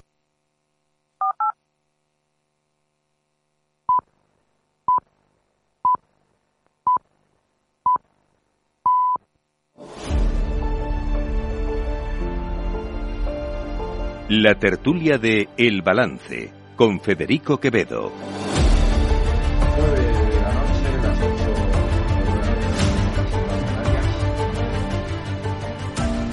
Las 9 de la noche, las 8 en las Islas Canarias, en la sintonía de Capital Radio. Seguimos aquí en nuestro tiempo de análisis de tertulia. Hugo, te estabas comentando. Sí, decía, bueno, do- dos ideas. Creo que, o sea, bueno, siempre eh, se acusa a los madrileños de madrileño centrismo. Yo no lo voy a desmentir. Eh, pero sí creo que en Ciudadanos fue un punto de no retorno en las elecciones de 2019 cuando siendo Ángel Gabilondo el que más escaños había ganado en una comunidad en la que llevaba 25 años de gobierno del Partido Popular con muchísimos casos de corrupción decidió que y, haciendo una oferta que hicimos desde Más Madrid que, era suicida para Más Madrid nosotros si eso si Ciudadanos nos hubiera cogido la mano eh, probablemente Más Madrid hoy tendría muy difícil su existencia política. Eh, y propusimos que llegaron a un acuerdo el PSOE de Gabilondo, que no es ningún radical, y Ciudadanos, que nosotros lo apoyaríamos sin entrar en gobierno, Podemos no pintaba nada, no hacía falta sus votos, y aún así Ciudadanos decidió gobernar, con hacer presidenta Ayuso, que no es un ejemplo de centrismo, yo creo, en la política española, de la mano de Vox. Creo que eso fue un, el- un punto de inflexión, porque además creo que todo el mundo hubiera entendido que después de lo que había vivido la Comunidad de Madrid con gobiernos del Partido Popular, que no gobernando con Vox, que gobernando con un señor tan moderado como Ángel Gabilondo, que la cosa se hubiera entendido. Y ahí yo creo que firmó como que era su como que era el bastón del Partido Popular hasta que el parto- hasta que el Partido Popular se recuperara y una vez recupera- recuperado no hace falta bastón Bueno, y, además es que a pesar de la, esa es una- de lo pero- pero es una de la realidad, no dio marcha atrás en ningún momento, no rectificó. Y eso es una trayectoria que ha pasado con los, los partidos de centro. Ha habido CDS, quitando UCD, que era otra cosa, CDS, UPyD y Ciudadanos, y siempre han acabado en esa tendencia. Y luego yo sí, bueno, pues, pues esa suerte, eh, además creo que es un proyecto eh, honesto, que se- creo que se, conozco a, a Reyero, también estuvo ahí, me parece una de las personas más valientes y decentes que ha tenido la política madrileña. también. Eh, sí que creo como que nos hemos en los últimos años nos hemos convencido de que es facilísimo crear un partido y entrar en, en las instituciones Sí, tienes Y razón. es dificilísimo. Es Sí, dificilísimo. es dificilísimo. Hay que recordar que hasta 2014 eh, no había entrado eh, lo que habían hecho era desaparecer muchos partidos había entrado UPyD primero con un escaño que ahora nos parecería un fracaso absoluto de un partido que pero nos hemos mentalizado como que es muy fácil es muy complicado Sí, sí. bueno yo os deseo Ah, tienes suerte razón. y pero, pero vamos que es vamos yo fundo unos cuantos partidos y lo sabes, ¿no? y sé lo difícil es ¿no? Por experiencia personal. En fin, ahí está nexo. se- seguiremos Muchas gracias. eh, hablando de, de ello sin duda más, más veces. Hugo, a ver, háblame de Ruskov. Eso es Eh, es que- Ahí vamos, ahí vamos. Madre mía. Eh, No, claro, o sea, es que lo de Yolanda tiene una explicación. Claro, Yolanda lo que lo pasa es que yo, déjame que el problema de Yolanda es que no lo explica. Bueno, o que, o que el vídeo que se difunde no lo explica. O sea, Claro. es un vídeo que todos hemos visto por redes, que está cortado y que no y que nadie sabe de qué está hablando. Y parece que es como una idea que se le ocurre a ella. Pe- Hay un libro de eso, de un señor que se llama Douglas Rus- Ruskov, que yo no conocía hasta hoy. Yo tampoco hasta hoy. Eh, pero que, eh, que que lo, tra- lo ha traducido Capitán Swift Sí. y, y Capitán Swing y que está, es- por lo visto, está estas semanas presentándolo por España. Y este es un libro de entrevistas a, a mil millonarios estadounidenses, en el que son los multimillonarios estadounidenses los que di- dicen esta barbaridad. Pero entonces está muy bien que nos riamos, a mí me parece una barbaridad. Hay que reírse de los multimillonarios estadounidenses, no de quien dice que qué barbaridad están diciendo los multimillonarios estadounidenses. Eh, y de ahí hay dos cosas. Una, eh, que son conscientes de la gravedad de la crisis climática, que creo que todo el mundo es consciente, lo que son es terriblemente insolidarios y en vez de plantearse ponerle freno a la crisis climática, lo que se plantean son disparates como eh, y de hecho pues alguno está planeando viajes al espacio y tal. ¿Que eso no va a ningún lado? Evidentemente. Pero el ridículo es de, es de quien lo plantea. Espero que Borja Semper ahora se entere y se empiece a reír de los millonarios estadounidenses. Porque ha hecho un Jiménez Los Santismos, que es, sin, sin enterarnos, sin enterarnos de lo que está diciendo el otro, primero ir a la mofa, al bullying, en vez de pensar, oye, a lo mejor ese está diciendo algo argumentado. Porque es muy fácil cortar un vídeo para redes y hacer que la gente, se- cualquiera que esté criticando una idea ajena, puede, eh, se le corta y parece que esa idea es propia. Obviamente. Pero no es que Yolanda lo daba como por sobreentendido que todos teníamos que conocer a Ruskov y, y no tenemos ni idea de quién No es hasta ni- antes, antes de ayer. No y, tengo ni idea y porque por yo- eso yo- omitió la explicación. Es que yo no sé si lo omitió. Yo sé que en el Sí, vídeo no, que no, no, circula por Twitter. Eh, eh, Sí, yo- pero yo he visto el vídeo entero. Pero no- vamos a ver, estuvieron. Claro, es el- que si lo da por sábado- sobreentendido, ¿quién entiende eso? Hubo un acto de debate queda con varios pensadores, cojo. desde César Rendueles, ¿no? de- con varios pensadores en, en el espacio Rastro, aquí en Madrid, eh, de toda una mañana. Yo no sé, de- o, a, o a lo mejor dio por sobreentendido que todo el mundo conocía Claro. este libro. Yo Bueno, no lo conocía. No lo sé si No, fue, no sé, no sé cómo fue, pero en todo caso los ridículos son los que tienen esas ideas. Eh, Yo, lo- yo, yo, Sí, Yolanda Díaz lo que plantea son políticas para frenar el cambio climático, yo en el no para caso irse de de la Yolanda, en este caso lo hubiera enfocado de otra manera, porque además, primero, tal y Claro. como lo dice, parece que lo ha leído en Forocoches.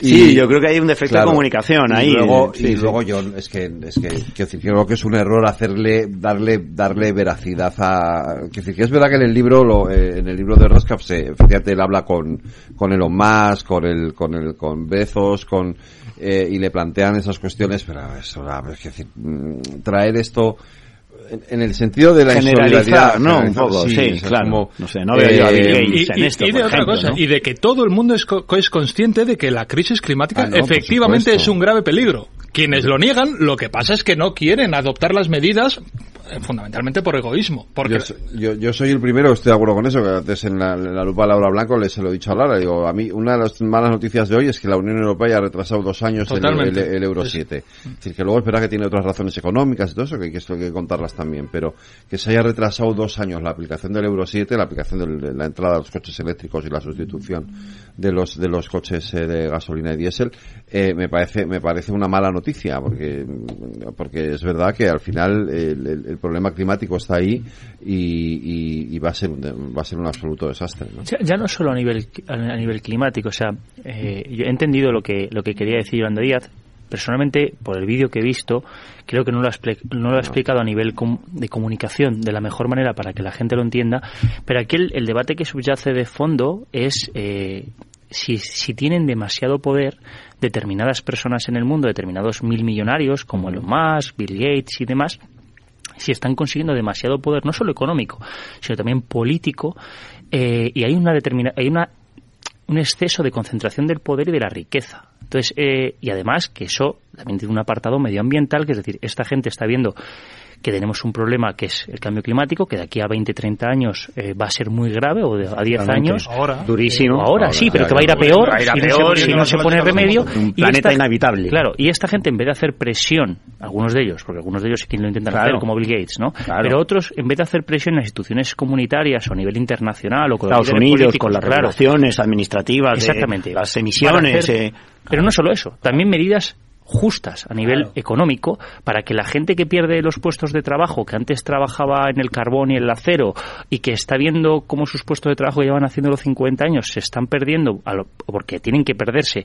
para poder afrontar el problema del cambio climático y que esa gente muchas veces está votando a la extrema derecha que ofrece es, soluciones populismo. populistas a estos problemas, eh, esa eh, en vez de hacer ese tipo de em, contribuciones a, mi- a nivel fiscal de ayudas sociales y también a nivel medioambiental para arreglar este problema, eh, pues lo que están haciendo es eh, poner satélites, eh, intentar planear viajes eh, de mil millonarios a Marte, e intentar esconder el, bu- el bulto con, eh, pues eso, eh, refugios de estos, eh, en vez de afrontar Claro. el problema real que O tenemos com- como o sociedad. comprar- o comprarte redes sociales para condicionar la opinión También, pública, también, es también, un peligro también. enorme para la democracia. Sí, sí, sí, los medios de comunicación o... Lo, Claro. lo primero yo lo que creo es que eh, la- eh, Yolanda Díaz eh, co- cometió un error tremendo que es que no se la ha entendido bien. O sea, no ha sabido expresarse y en comunicación política, o sea, una de las cosas, el A, B y C, es, es mejor decir nada más que, señores, este- tenemos, hay mil multimillonarios en el mundo que son muy estridentes, que cometen una serie de acciones y que realmente el mundo, hay muchísimas personas que lo están pasando mal, porque no vamos a ser más solidarios unos y otros hay que ser, hay que, hay que utilizar la, la comunicación, o sea, los políticos, yo lo digo, esto también me ha pasado con, con, con Gamarra el, el viernes y el, y el sábado, que ha tenido que retractarse de algunas, de algunas Sí, declaraciones, porque ha dicho, permitiremos, es que me voy a una cosa a otra, pero para que vean la, la importancia de la comunicación política. Es decir, ha dicho, bueno, no vamos a preguntar las personas que acudan a la- a al acto del Partido Popular, aunque no hayan votado, aunque no hayan votado, no vamos a ver, es un acto público de, va, es un acto público abierto a la gente y está todo el mundo bienvenido. Claro. La comunicación es fundamental. Entonces yo creo que a la vicepresidenta eh, no se la ha entendido. No se la ha entendido porque ha dicho ellos, ellas, eh, ha dicho una cantidad de cosas que se vayan, eh, eh, de, de determinadas cosas que realmente yo cuando la escucho he dicho, me pierdo. Me pierdo, o sea, es que aquí lo, lo- lo hemos escuchado al, al principio, ¿no? Me he perdido, no sabía de qué estaba hablando y efectivamente los multimillonarios invierten, hacen con su dinero lo que quieren, porque eso es- eh, lo estamos viendo de lo más, lo que ha hecho es, ha comprado una red social, la llama X, la cambia el color, lo que es, bueno, eso se suele hacer cuando compras empresas, ¿no? Parte- satélites. eh, eh, se están invirtiendo, algunos no creen en el cambio climático en el 2030. Claro. eh, al final, ¿qué es lo que hay que hacer? Todo lo contrario, darle la vuelta. Es decir, tienes mucho dinero, intenta invertir y ser solidario con el resto de los ciudadanos. Y Yolanda, por supuesto, habrá denunciado también, me imagino, ¿no? Al gobierno chino, que es uno de los que principalmente contamina todo sí. el medio ambiente del mundo mundial con el carbón, con esas ciudades chinas y... Ah, no, no, el gobierno chino no, que son comunistas. Vamos, hombre, por Ah, Dios.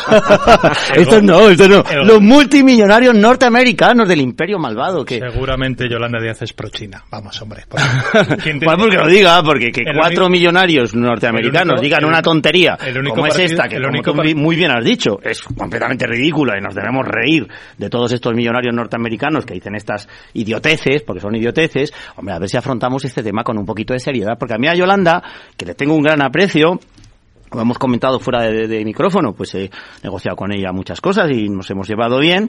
Eh, pues al final esto a mí me da, siguiendo con tu mismo razonamiento, Hugo, mm, una sensación de falta de seriedad en un problema tan grave.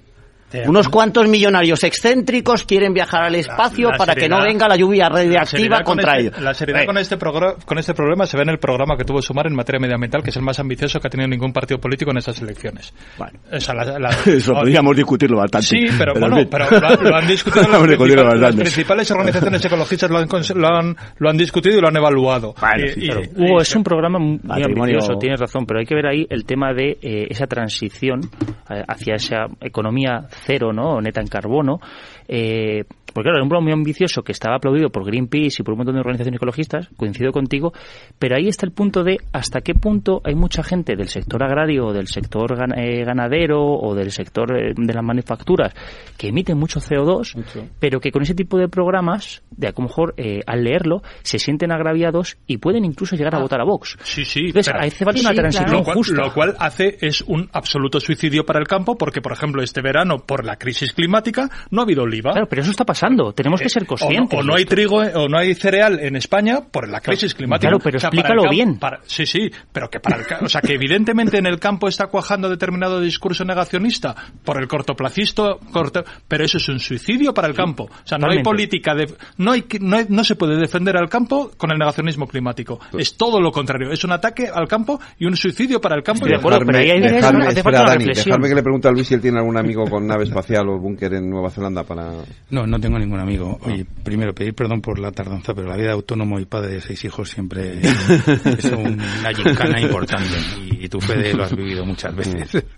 Eh, bueno, a ver, mm, yo estoy de acuerdo con, con la realidad del cambio climático y, y evidentemente es un drama, ¿no? Pero también cuando uno ve los históricos de las mediciones cronológicas que puede tener la Agencia de Meteorología, eh, distintos organismos internacionales, etcétera, eh, hay ciclos, hay ciclos en el, en el planeta Tierra que, que, que, que han dado este marco de situación a lo largo de los, de la historia de la humanidad.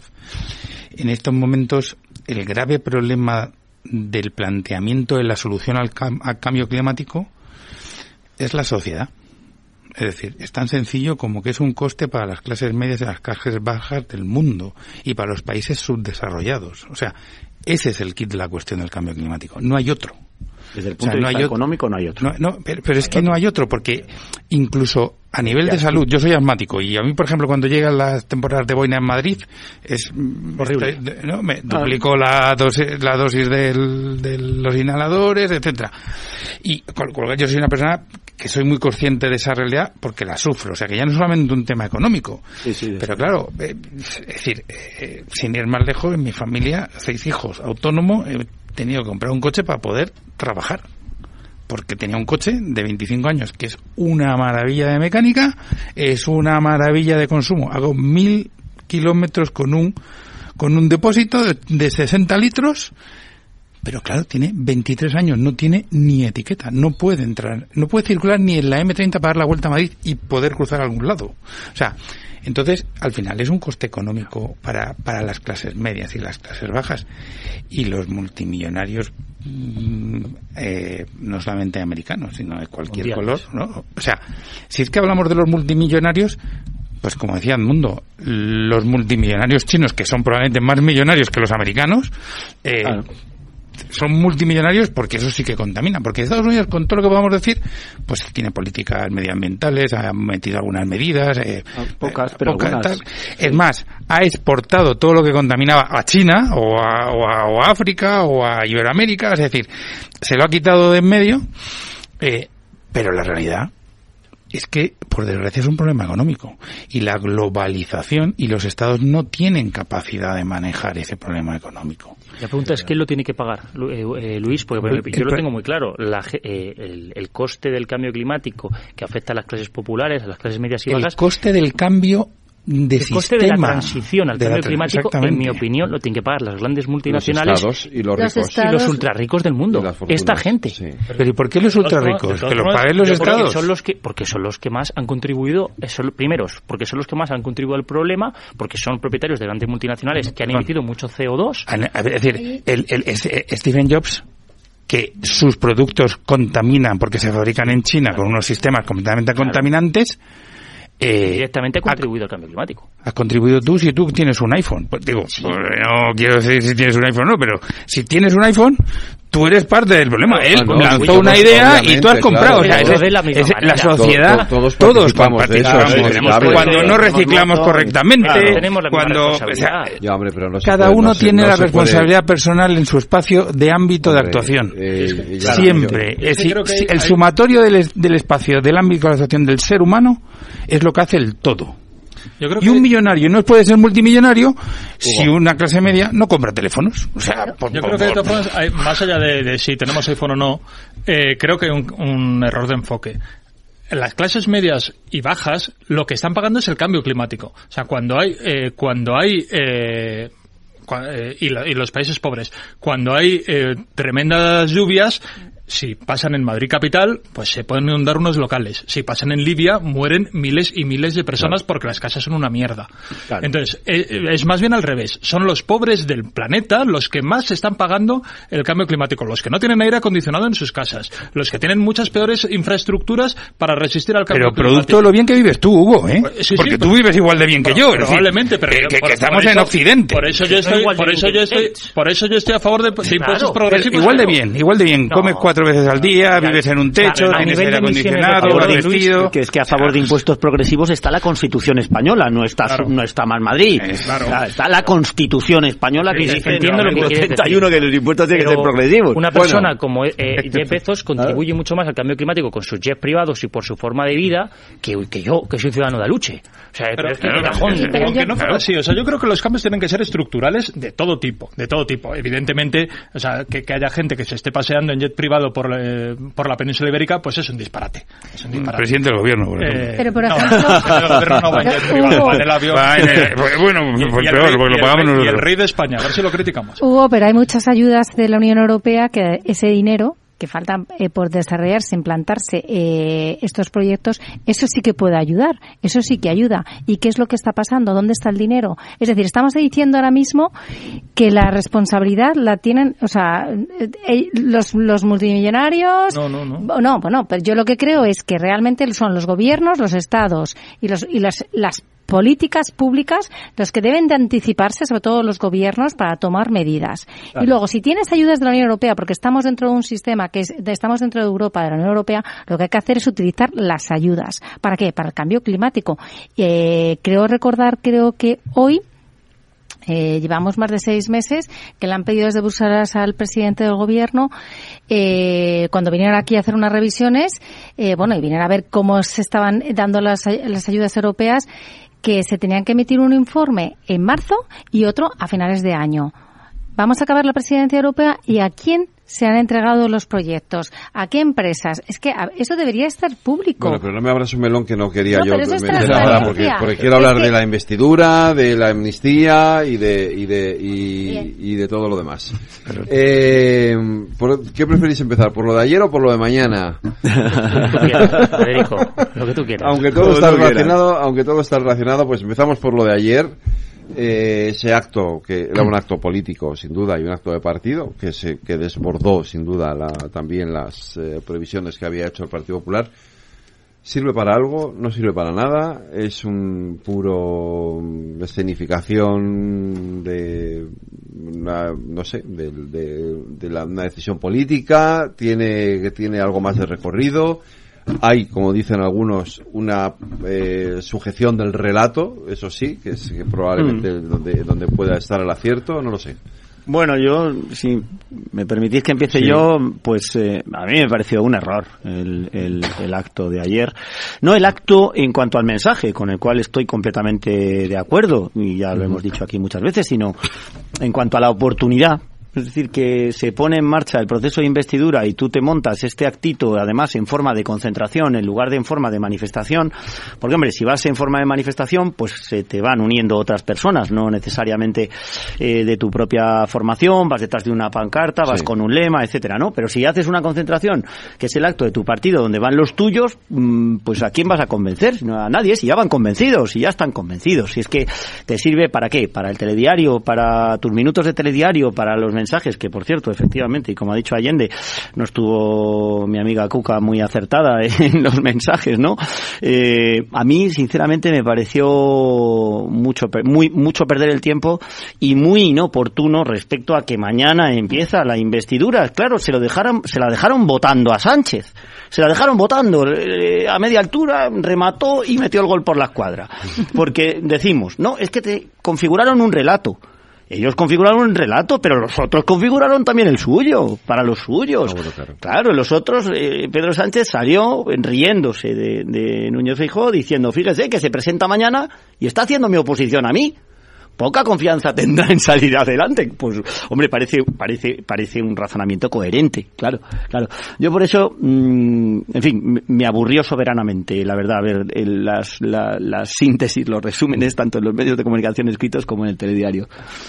Yo creo que es, es un acto del partido, un acto del Partido Popular, que creo que como acto del partido estuvo bien, tuvo un- una buena capacidad de eh, la feria, 50.000, sí. 60.000 personas, ¿no? Seguro que estamos viendo. O sea, creo que para el PP es un éxito, es mi, es mi forma de verlo.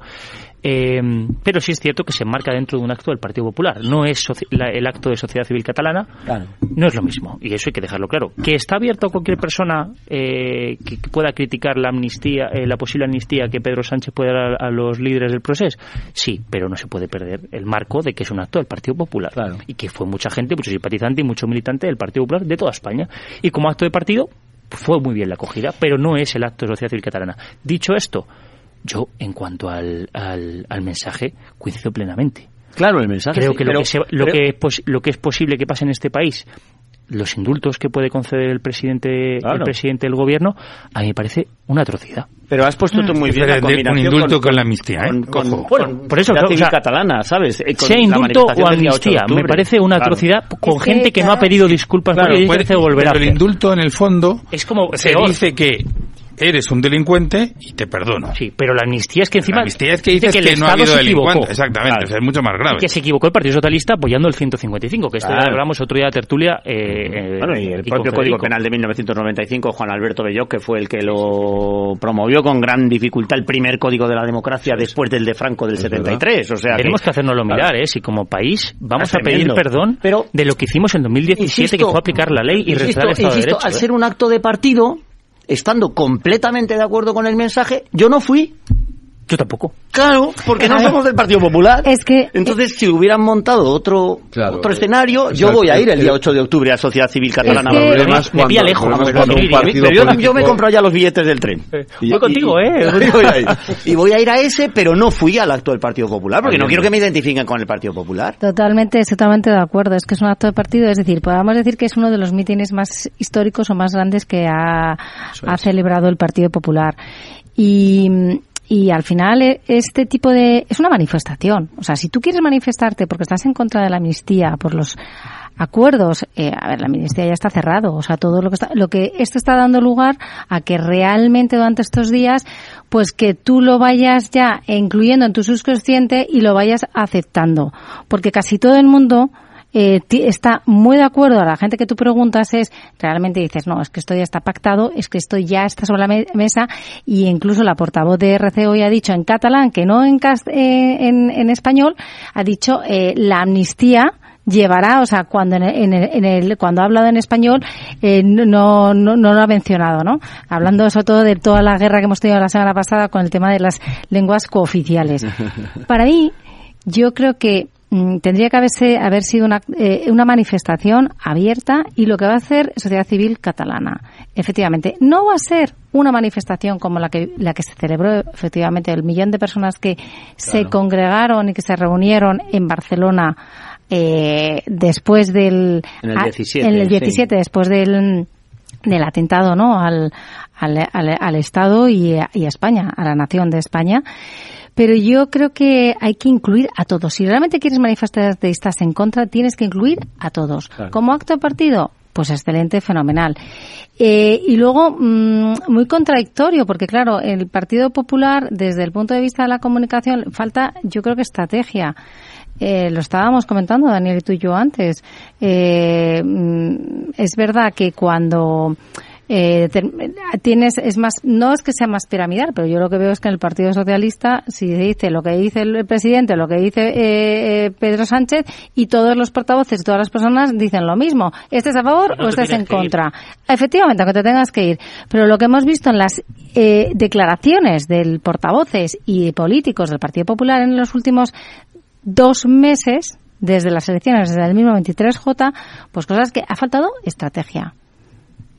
Y, pues, por ejemplo, con, hay que decirlo, pues, por ejemplo, con eh, la semana pasada con, eh, el tema Borja- Junts, que No, por un con lado el tema de Borja, de Borja Semper. Claro. Es que fue, es- fue contradictorio. Quería dar a conocer, quería ver. Eh, no, vamos a ver, señores, yo no hablo euske- yo no hablo euskera. Eh, yo, yo no hablo euskera en el Parlamento, que es la casa de todos los españoles, siendo vasco, eh, hablando el euskera y no hablas, porque el día anterior has dicho que ibas- iban a hacer el canelo. Claro. Es que es contradictorio. Muy contradictorio. Hugo. A ver, yo es que, o sea, yo, yo no voy a ir ni a este, no, ni fui a este ni iré al de Sociedad Civil Catalana, como os podéis imaginar. Pero creo que no, es que este acto no era sobre la amnistía. Eh, creo que era un mitin de partido en un momento en el que Feijó lleva dos meses malos. Eh, que era, y, en ese sentido es un gran ejercicio de movilización del partido. Siempre y cuando partamos de que es mentira que el Partido Popular tiene 700.000 eh, militantes, como dicen. Partiendo de que eso es mentira, como sabe todo el mundo, es un gran acto, porque entonces sí sería un pésimo acto de movilización, porque solo uno de cada diez militantes del Partido Popular habría ido. Pero como, como eso es mentira, eh, fue un gran acto de muchísima movilización, un mitin, no el más multitudinario de un partido, como han dicho algunos del Partido Popular, eso no es verdad, pero sí es un, un magnífico acto de un partido. Y le que a Feijóo le ha servido, sí, a le, sirve para lo que él quería, que era para la interna del Partido Popular y para marcarle para marcar músculo frente a Vox.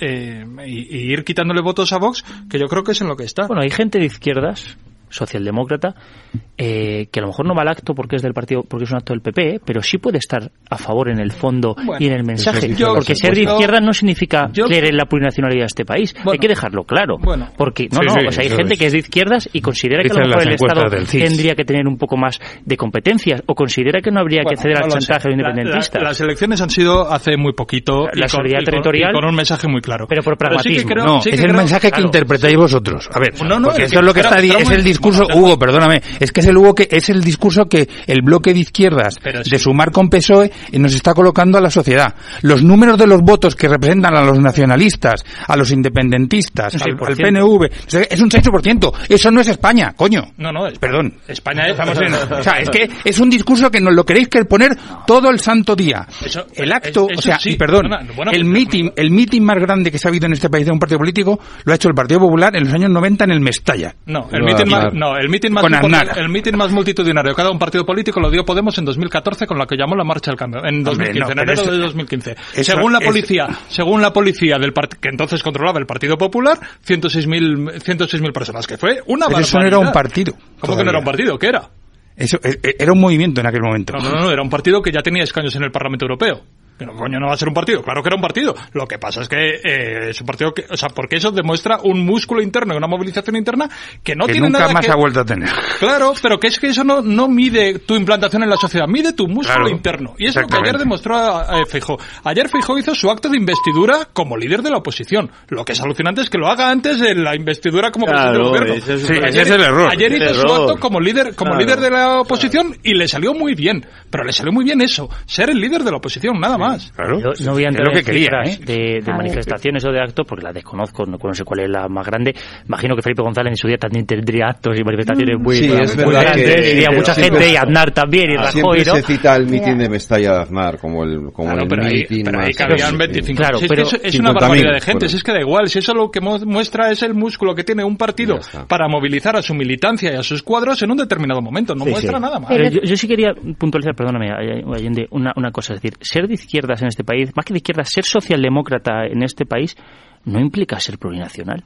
Y no implica, lo voy a decir claramente, eh, no implica ceder al chantaje de los independentistas, ni implica creer, eh, querer que eh, España llegue un momento en el que deje de existir o nos convertamos en una república federal eh, o sinceramente que, que España se desmembrene, ¿no? Llega un momento en el que Cataluña y el País Vasco se celebre un referéndum de autodetermina- autodeterminación y dejen de formar parte de este país. Hay una izquierda que cree en la progresividad fiscal y económica y que cree que el que más tiene, más tiene que pagar para pagar el estado de bienestar, que se considera patriota, que no se considera mejor que un francés, un sueco, un alemán, Hay- pero que quiere este Y país. hay muchísimos que creemos en una república federal y que somos extremadamente patriotas. Mucho más que los que defienden a un rey que se fuga con su dinero por ahí, ¿eh? Bueno, O sea, es no- que no hay mucha gente que, ve el rey a día de hoy y que no es monárquica y que se considera republicano, pero que ve en la figura del rey el pegamento de la Constitución del 78, No porque ve que es una de eso, figura... pero bueno, de eso es otro debate. Bueno, Ese es pero, otro debate. que hay gente que es de izquierdas tenido- y, no está a favor de esto. Hemos tenido unas elecciones hace dos meses. Pero se vota por pragmatismo al final. Bueno, yo no sé por qué se Claro, vota, pero el, el dicho Luis antes, el mira eje- el número de votos, el eje- no, sí, no sí. el número de escaños. El Porque, eje- claro, me es estás haciendo discurso. trampa, hombre. El eje de el- la ley el- Dont. el eje- claro, por la- por la ley Dont. por- por la ley Dont, el PP sale muy sobre representado. Y el PSOE. Sí, el, pero el PSOE, Bueno, el. PSOE, claro, el PP y el PSOE. Entonces, ¿cómo es posible que no la cambiemos después de 40 Ah, años? Pues porque el PP y el PSOE no quieren cambiarla porque cada eh. escaño en el Congreso les cuesta 54.000 votos, que Eso. yo lo he contado, que lo he medido. Mi escaño costó 165.000 votos, el peor de todos. ¿Sabes quién es el más pringado? El de Más País. El de Rejón. Correcto, Si me 190.000 lo sé, votos. Si, si yo antes de Más País era de Izquierda Unida, Pues imagínate entonces, si me sé lo de la pues ley electoral. No, no sé, Pero- claro, pero- y la ha sufrido, claro. Pues no lo defiendas, porque es que luego Yo, cuenta no que los- defiendo- yo cuando defendió la ley electoral... Los Dios, números no, de los si votos- yo- Si yo, lo que digo... ¿Qué dices mirando- tú, Luis? Mirando los números de los votos... Es eh, que una minoría va a gobernar España. No, no es verdad. Frente a la minoría Decide. contra la mayoría. Una minoría decide. La minoría contra la mayoría. No, es un sistema parlamentario, en el que, primero, lo que está agigantado por la ley electoral es la diferencia entre el Partido Popular y el Partido Socialista, que quedaron casi empatados. Hay una diferencia de 300.000 votos que se que luego... No, lo que está gigantado es el PNV y Esquerra No. Republicana por el número de votos verdad. que tiene por los El- diputados. No que es tiene. verdad. Eso sí que está el, gigantado. PNV, no, el PNV, Esquerra Republicana y Junts en la- por la ley electoral no salen beneficiados. El PNV muy poquito tendría un escaño menos y, y Esquerra Republicana y Junts nada. Eso es un mito que se ha fundamentado, y- pero los, en los partidos que salen muy sobre representados por la ley electoral son el Partido Popular y el Sí, Partido está claro. Socialista. Son el uno y el dos de cada provincia. Mira, Son el uno y el dos de es cada provincia. Hay, hay una página, hay una, provincia. mira, hay en una Madrid página y en web. Barcelona- en Madrid y en Barcelona el sistema es proporcional. En Castilla es fundamentalmente donde es un granero de votos mayoritarios. Y, por- y- y se hizo con ese objetivo. Se hizo una transición con el objetivo de favorecer fundamentalmente a UCD y para dejar a Alianza Popular y al Partido Comunista como partidos más irrelevantes. Y para favorecer a los partidos nacionalistas No, también. es que los Igual que se me no hay un el- partido nacionalista que salga favorecido Unión Alavesa en su momento. El único partido nacionalista que ha salido favorecido por las leyes electorales. Y Teruel existe. Teruel existe, tuvo, tuvo una gran re- sobrerepresentación. 19.000 votos costó el escaño de Tomás Guitarte. 190.000 el de Íñigo Errejón. Pero es decir, existe, sí. un turolense vale igual que 10 madrileños. Así de claro. No, madrileños o No, de cualquier yo- otro lugar. yo creo que el debate sobre la ley electoral está ahí, hay que- proporcional, hay que- nos vamos a poner tú y yo Hugo, enseguida hay un portal de internet Pero que que no favorece a los intentado, al PP. ha intentado buscar ahora el portal de internet. Lo que estás diciendo no es verdad y te lo demuestro ¿Qué- qué claramente. no? Hay un portal de internet en donde están eh, reflejados todos los sistemas electorales de reparto de votos por escaños del mundo mundial, en torno a 10 o 15 sistemas diferentes. Mm, Yo, eh, nosotros en Ciudadanos eh, propusimos uno diferente a la ley DONT. Bueno, pues lo que hace es que conecta la base de datos directamente del Ministerio del Interior, traslada, importa los datos de las últimas elecciones, tú vas eligiendo los distintos sistemas y ves la composición del Parlamento, ves la composición del Congreso de los Diputados. La legislatura anterior. La legislatura anterior, donde eh, sin, sin necesidad de la circunscripción nacional única, ¿eh? con la circunscripción provincial, tal como está, solo cambiando la ley DONT por el otros sistemas que existen en el mundo, que es que nos creemos que solo existe el DONT. Y no es así. Vale. Ciudadanos, o, o sumar, o sumar Podemos entonces, ¿eh? Teníamos 10 diputados con 1.650.000 votos el día 10 de noviembre del año 2019. Coges en los sistemas, pones una pestañita, ping, ping, ping, ping, 25 diputados. Claro, pero eso en qué me desmiente a mí. Si estoy de acuerdo. Claro. Los- ¿Y, y los partidos independentistas? que es lo que Y los partidos independentistas, pues el PNV le salían dos o tres y No. Esquerra Republicana le salían, le salían cinco en lugar de 13. No, pues eso lo siento. Hombre, cua- hombre, si me dan a mí 25 se los tendré que quitar a alguien, ¿no? Al Partido Popular y al PSOE. no, no, no, hombre, no, no. hombre, por Dios. No, no, a Esquerra. No es verdad. Que sí, que sí, que, Esquerra que lo Republicana puedes ver ahí. Esquerra Claro. Republi- los, los partidos este. catalanes, Sí. dado, dado que son provincias muy una metro- corrupción de la son, democracia. son provincias muy metropolitanas y no tienen prácticamente so- eh, ni, ni prácticas ni nada. Tienen un porcentaje de voto equivalente a lo que tienen. Los, lo que se sobrerepresenta son las provincias menos, menos pobladas, por la ley DONT más la circunscripción provincial. Eh, son las provincias menos pobladas. Eso puede influir en el País Vasco, en Álava, nada más. Eh, Es el ejercicio con esta página que la estaba buscando no, en el teléfono o sea, mientras claro, hablábamos, pero no sistemas, lo curioso de sistemas esto electorales el- hay para aburrir. Sí, el, el que propuso Ciudadanos en su momento, Este, sí, que era claro. poner una barrera electoral del 3%, haría que Ciudadanos no hubiera tenido nada. Que hubiera tenido cero. Si leyes electorales hay para aburrir. Luego hay un trasfondo político de esto, Hugo, eh, todos en la mesa, a ver qué os parece, pero ya no solo la ley electoral, sino también es que hay partidos que se sienten cómodos con esta ley electoral, porque se ha visto que la suma del Partido Socialista, o de la izquierda en general, con los partidos nacionalistas, es muy posible que les haga reeditar gobiernos durante Claro. muchos años. Y eh, es curioso que este debate surge a partir de la llegada de Ciudadanos al Congreso, pero antes, durante todo el periodo democrático, tanto el Partido Socialista como el Partido Sí, Popular, lo- lo- lo- pero no tanto, UPyD ¿no? también, lo UPyD puso más, pero lo pusieron más en la- Izquierda Unida lo denunció muchas que veces. los más beneficiaban eran a, los supongo que depende de en qué medios. En algunos medios Izquierda Unida llevaba diciéndolo toda la vida. Izquierda Unida estuvo, se pasó bueno, y al principio toda la vida Pablo Iglesias apoyaba esta iniciativa todo el mundo lo ha apoyado nunca.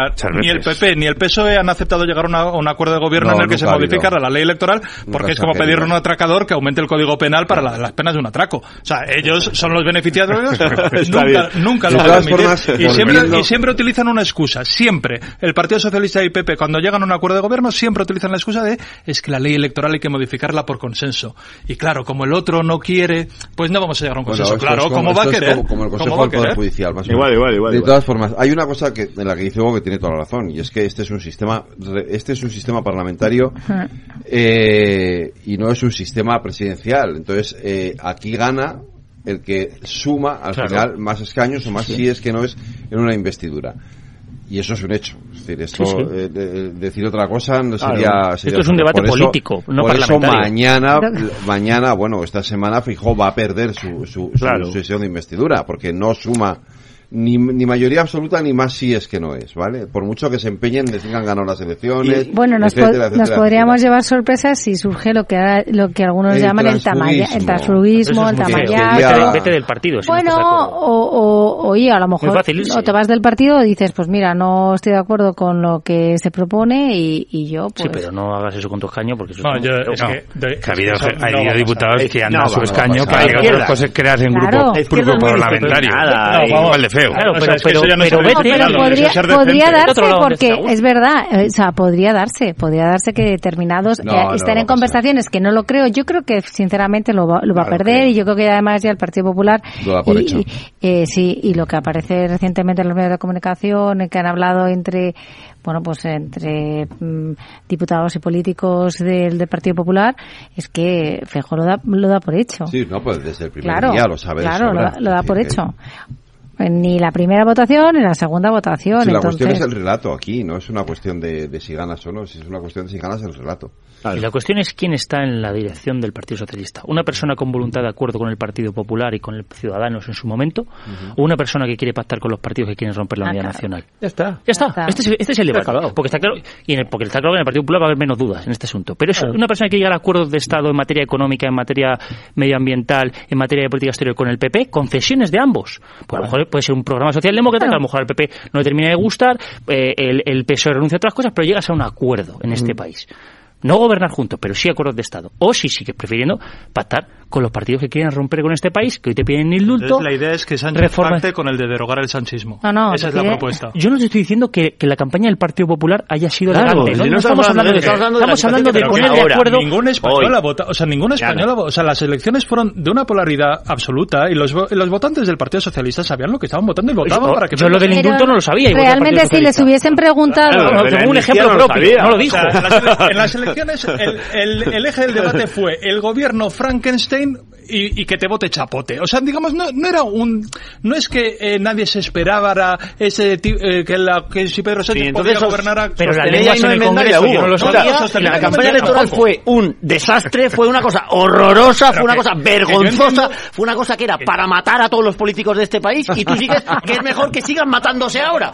Porque no, como les votaron porque se mataban, que se sigan matando. No, campaña no. que rectifiquen. de algunos más que de otros. Que rectifiquen. Bueno, ya estamos con el más y el De menos. todos. Ya estamos. Hombre, ya sí, estamos, yo ¿no? también aseguro que... Vosotros peor, no, vosotros seguro que el- peor, el no, que te- vosotros el peor. que te vote chapote solo lo dijeron unos. Que sí, que sí, que sí, Eh, que ¿dónde va a parar lo de los seres en relación con la Gürtel? No, si hay mucho claro lo de la no, Gürtel en relación con los seres. El que te vote chapote favor. solo lo han dicho unos, con víctimas, pidiéndoles que, le- que dejaran de utilizar eso. pues, Lo que está haciendo, diciendo Daniel tiene todo el sentido costado- común, que es que después de esa campaña ¿eh? electoral, ahora llegar a un acuerdo para que campañas no gobierne. Esquerra, El Partido caray. Socialista A ver, también ha hecho campañas muy duras Daniel- dice una cosa- utilizando el pero- sentido común en la situación en la que estamos. En la situación en la que estamos... A ver, voy, eh, como os estáis visto, vamos a hacer una pequeña cosa. a ver si rebajamos un poco el... el-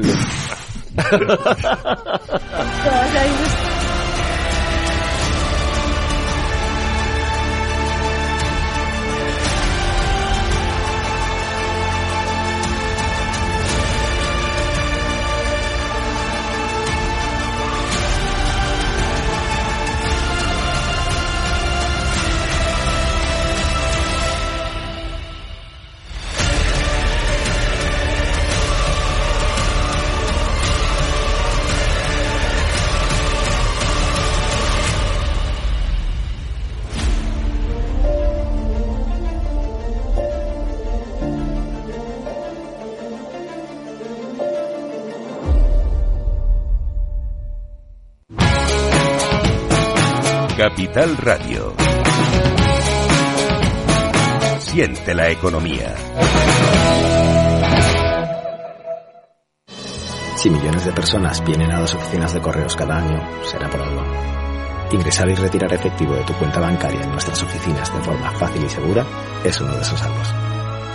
Descubre este y otros productos en las oficinas de correos y en visitcorreos.es.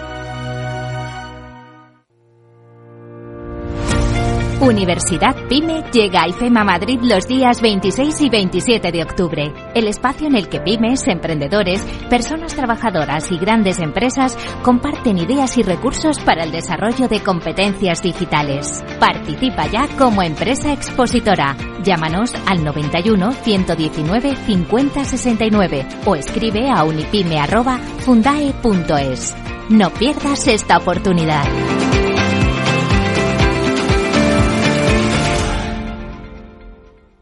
¿Quieres cobrar por operar con tu dinero? Con DarwinX es posible y funciona así. Operas un universo de más de 1.500 instrumentos financieros en condiciones competitivas, con nuestro broker o a través de Interactive Brokers. Y aquí viene lo bueno. Mientras operas, construyes tu track record para nuestra gestora que te paga por tu éxito. Llevamos más de 10 años impulsando el talento. Hemos atraído más de 95 millones de dólares de capital inversor y pagamos a nuestros mejores traders cientos de miles de euros al año en comisiones de éxito. Darwinex, donde no pagas de más y cuanto mejor operas, más cobras. ¿A qué esperas? Tu capital está en riesgo. El rendimiento pasado no es una indicación de resultados futuros. Datos actualizados en agosto de 2023. Están escuchando El Balance con Federico Quevedo.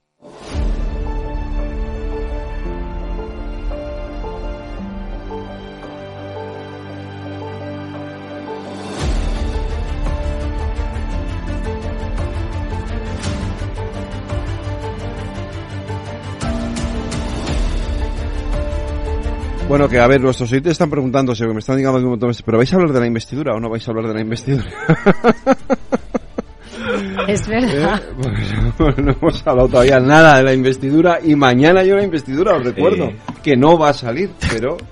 Salvo pero por hay eso una- lo hablamos. Pero, pero hay una, pero Es hay que una además, hasta para los frikis, creo que pierde. Yo me figuro que no interviene Pedro Sánchez, sino que intervendrá el portavoz del grupo parlamentario, López, que no sí. interviene Yolanda Díaz, sino Bueno, eh, Marta Lois. Bueno, digamos que como debate, incluso no creo que vaya a ser el más atractivo de.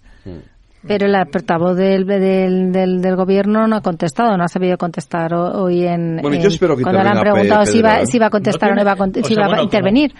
Y ent- o dices que no, o, a- o sea. No tiene sentido que en un debate de investidura intervenga. O sea, no es una moción de censura, como hoy han dicho. Lo lógico Es en el debate de protocolo parlamentario es no que el presidente De- en funciones no intervenga. De hecho, yo no sé, no, no, lógico. no sé, Claro. Pero normalmente... entonces que digas que no y cuando se le ha preguntado a la portavoz. Lo normal es que sean los portavoces. igual- Pero igual no ha sabido, no ha Igual respondido. no lo tenía, no no lo tenía previsto eh, la pregunta. Yo es que me atrevería, no lo sé, el mundo seguro que se conoce el reglamento mucho mejor que yo. El gobierno en principio puede intervenir en cualquier momento de un debate Cuando parlamentario. quiera. Ahora, Sí. ¿el gobierno en funciones también y en un debate de investidura? Ahí- sí, yo creo que sí, el, ¿no? el Pero- gobierno, pero- el gobierno en funciones no es lo mismo que un gobierno Tienes en razón, activo. pero no lo sé. No lo sé. Ah, Vamos a ver, desde luego me Yo parecería, que sí me- puede desde luego me parecería Pero- que parlamentariamente no es en absoluto razonable, no es el momento de Pedro No Sánchez. es razonable, el reglamento Salvo tiene que un montón de intervenga, cosas que salvo no son intervenga razonables. en nombre del grupo parlamentario socialista. Eso No, puede ser. intervenir cuando quiera en cualquier tema y no hay ninguna Pues nos puede- absoluta limitación. ¿Verdad? Nos puede Ninguna. sorprender mañana Yo Pedro creo, Sánchez. yo creo que no y sería muy feo. O sea, pienso que sería muy feo. O sea, en ningún debate de investidura ha intervenido el presidente. O sea, formalmente mañana Pedro Sánchez es el presidente saliente. Claro. Entonces, sería feo, sería feo. feísimo Sería un acto un poco de chulería Salvo, por parte de Pedro salvo que fuera el Pero sí. Lo dudamos. Pero sí que salvo los que, que le fuera- conocemos Salvo que fuera el lo descartamos. del, de, de Yo no me grupo, del grupo nada. socialista, pero eso entiendo que hasta lo tendrían que haber comunicado a la mesa. o- Bueno, es que eso se comunica sobre la marcha, Sobre la ¿eh? que se, se puede comunicar No inmediatamente no, yo, eso creo lo descartaría. Yo me ima- yo me además, imagino que ¿qué- será y además, ¿qué sería interés, y además, ¿qué interés tiene Pedro Sánchez en hinchar el debate de mañana. Claro, claro, claro, claro. Yo creo que sobre todo además es que es inoportuno que pudiera intervenir porque lo realzaría, ¿no? Yo lo- ya lo he dicho aquí también en este micrófono, me parece que, que, que Alberto Núñez Feijóo hace lo que tiene que hacer, que es presentarse a la investidura, que para eso es el partido más votado y sinceramente también lo digo y con todo respeto, Hugo, pues me parece que he escuchado unos discursos en boca de Yolanda y de la izquierda que no lo entiendo, que no los entiendo bien. Están haciendo una investidura ilegítima. Eh, está haciendo el paripé. Está yendo a un teatro. Alberto Núñez Feijóo. No, no. Alberto Núñez Feijóo es el partido más votado. ¿Y el rey lo ha propuesto? El rey lo ha propuesto. propuesto. Él ha pedido que le propongan. El rey le ha propuesto siendo el partido más votado y va a exponer su programa de gobierno para este país. Y no va a salir. Pero eso no es perder el tiempo. Y lo hace por los españoles y los cosa, ciudadanos, no solamente los por lo de todos los investidura españoles. ilegítima, yo no lo he oído en No, ningún pero yo lo escucho. Fake. Bueno, pero es que eso- eh, eso- es un traspantojo, O sea, ¿no? Dijo el otro día. hasta, el punto, hasta el punto de que en agosto el Partido Popular pide que le den un mes para, para- de para tiempo. prepararlo y ahora se queja de que le han dado un mes. Claro que ha habido un montón de ficción que hoy estén diciendo que hasta el rabo todo es toro, ha dicho, han dicho dos, Alfonso Serrano y no me acuerdo quién más del Partido Popular han dicho que todavía hasta el rabo todo es toro. Esto obviamente es A una ver, simulación. la simula- O sea, teniendo, teniendo en el Congreso de los Diputados agosto- al PNV, uno nunca sabe lo que va a pasar. En agosto se podría haber hecho el debate de investidura y hubiera, y hubiera salido exactamente igual y no hubiera habido el peligro por el que se pedía el mes, que era que se hicieran las elecciones en Navidad. Peligro que ya con Mariano Rajoy ya se jugó. La, la Sí, investidura de Rajoy, efectivamente, sí, sí. si no hubiera salido por el, el golpe de los varones en el Partido Socialista, hubiera sido la del 25 de diciembre. sí. Pero bueno, eh, fue Feijóo el que pidió un mes para tener exactamente lo mismo, y ya se sabía, era obvio, que para tener exactamente lo mismo que tenía en agosto. Claro que hay un montón de simulación ilegítima, yo creo que no lo ha dicho nadie, eh, pero que es, que, digamos que es un ejercicio. Yo creo que la, que Feijóo ha querido estirar esto, por lo mismo que hizo la manifestación del, del domingo, digamos, para eh, consolidar a la interna después de un resultado electoral que no se esperaba, y, y que, bueno, pues que él ha jugado a eso. Bueno, creo, ya está, mañana, pasado el, entre el viernes, creo que en principio La termina. segunda votación. Eh, y ya está, y pasamos página. Pero vamos, que esto se podía haber hecho en agosto. No, perdón, eh, vamos a ver. Yo creo que, eh, y he sido muy rotunda, discúlpame, pero eh, yo creo que se debe para los votantes, se debe para los para España, porque se lo ha pedido el rey, eh, para todos los españoles. Y la situación que está viviendo ahora mismo, yo me, me pongo desde, desde miran, de, de lo que soy una ciudad, una ciudadana normal, de pie, de, eh, de la calle, y, y, y sinceramente la situación que tiene eh, Feijóo es muy difícil. Habría que ver esa situación Ah, sí, sí. A, a- a Pedro Sánchez, porque la fácil es la que tiene ese- el, el señor Sánchez, que pensaba que había, que lo tenía perdido, las encuestas le daban lo que le daban las encuestas, la verdad es que le- re- sinceramente yo creo que no fueron muy precisos las no es el momento ni es el, el- esto ya lo habéis hablado no lo fueron. no, no lo fueron pero no acertaron no fueron precisos en la medición de las expectativas de los votantes y por lo tanto eh, también unos recibieron más información que otros porque también antes estaba haciendo encuestas un- lo justo la, la última semana ¿eh? Claro. y tenían información y tenían datos y ahí eh, la vicepresidenta eh, Yolanda Díaz dijo tenemos datos acuérdate en una en uno de los mítines que dijo tenemos datos y tenemos datos con mucha cont- contundencia Eh, se refería a los estudios internos, a los trackings que tenemos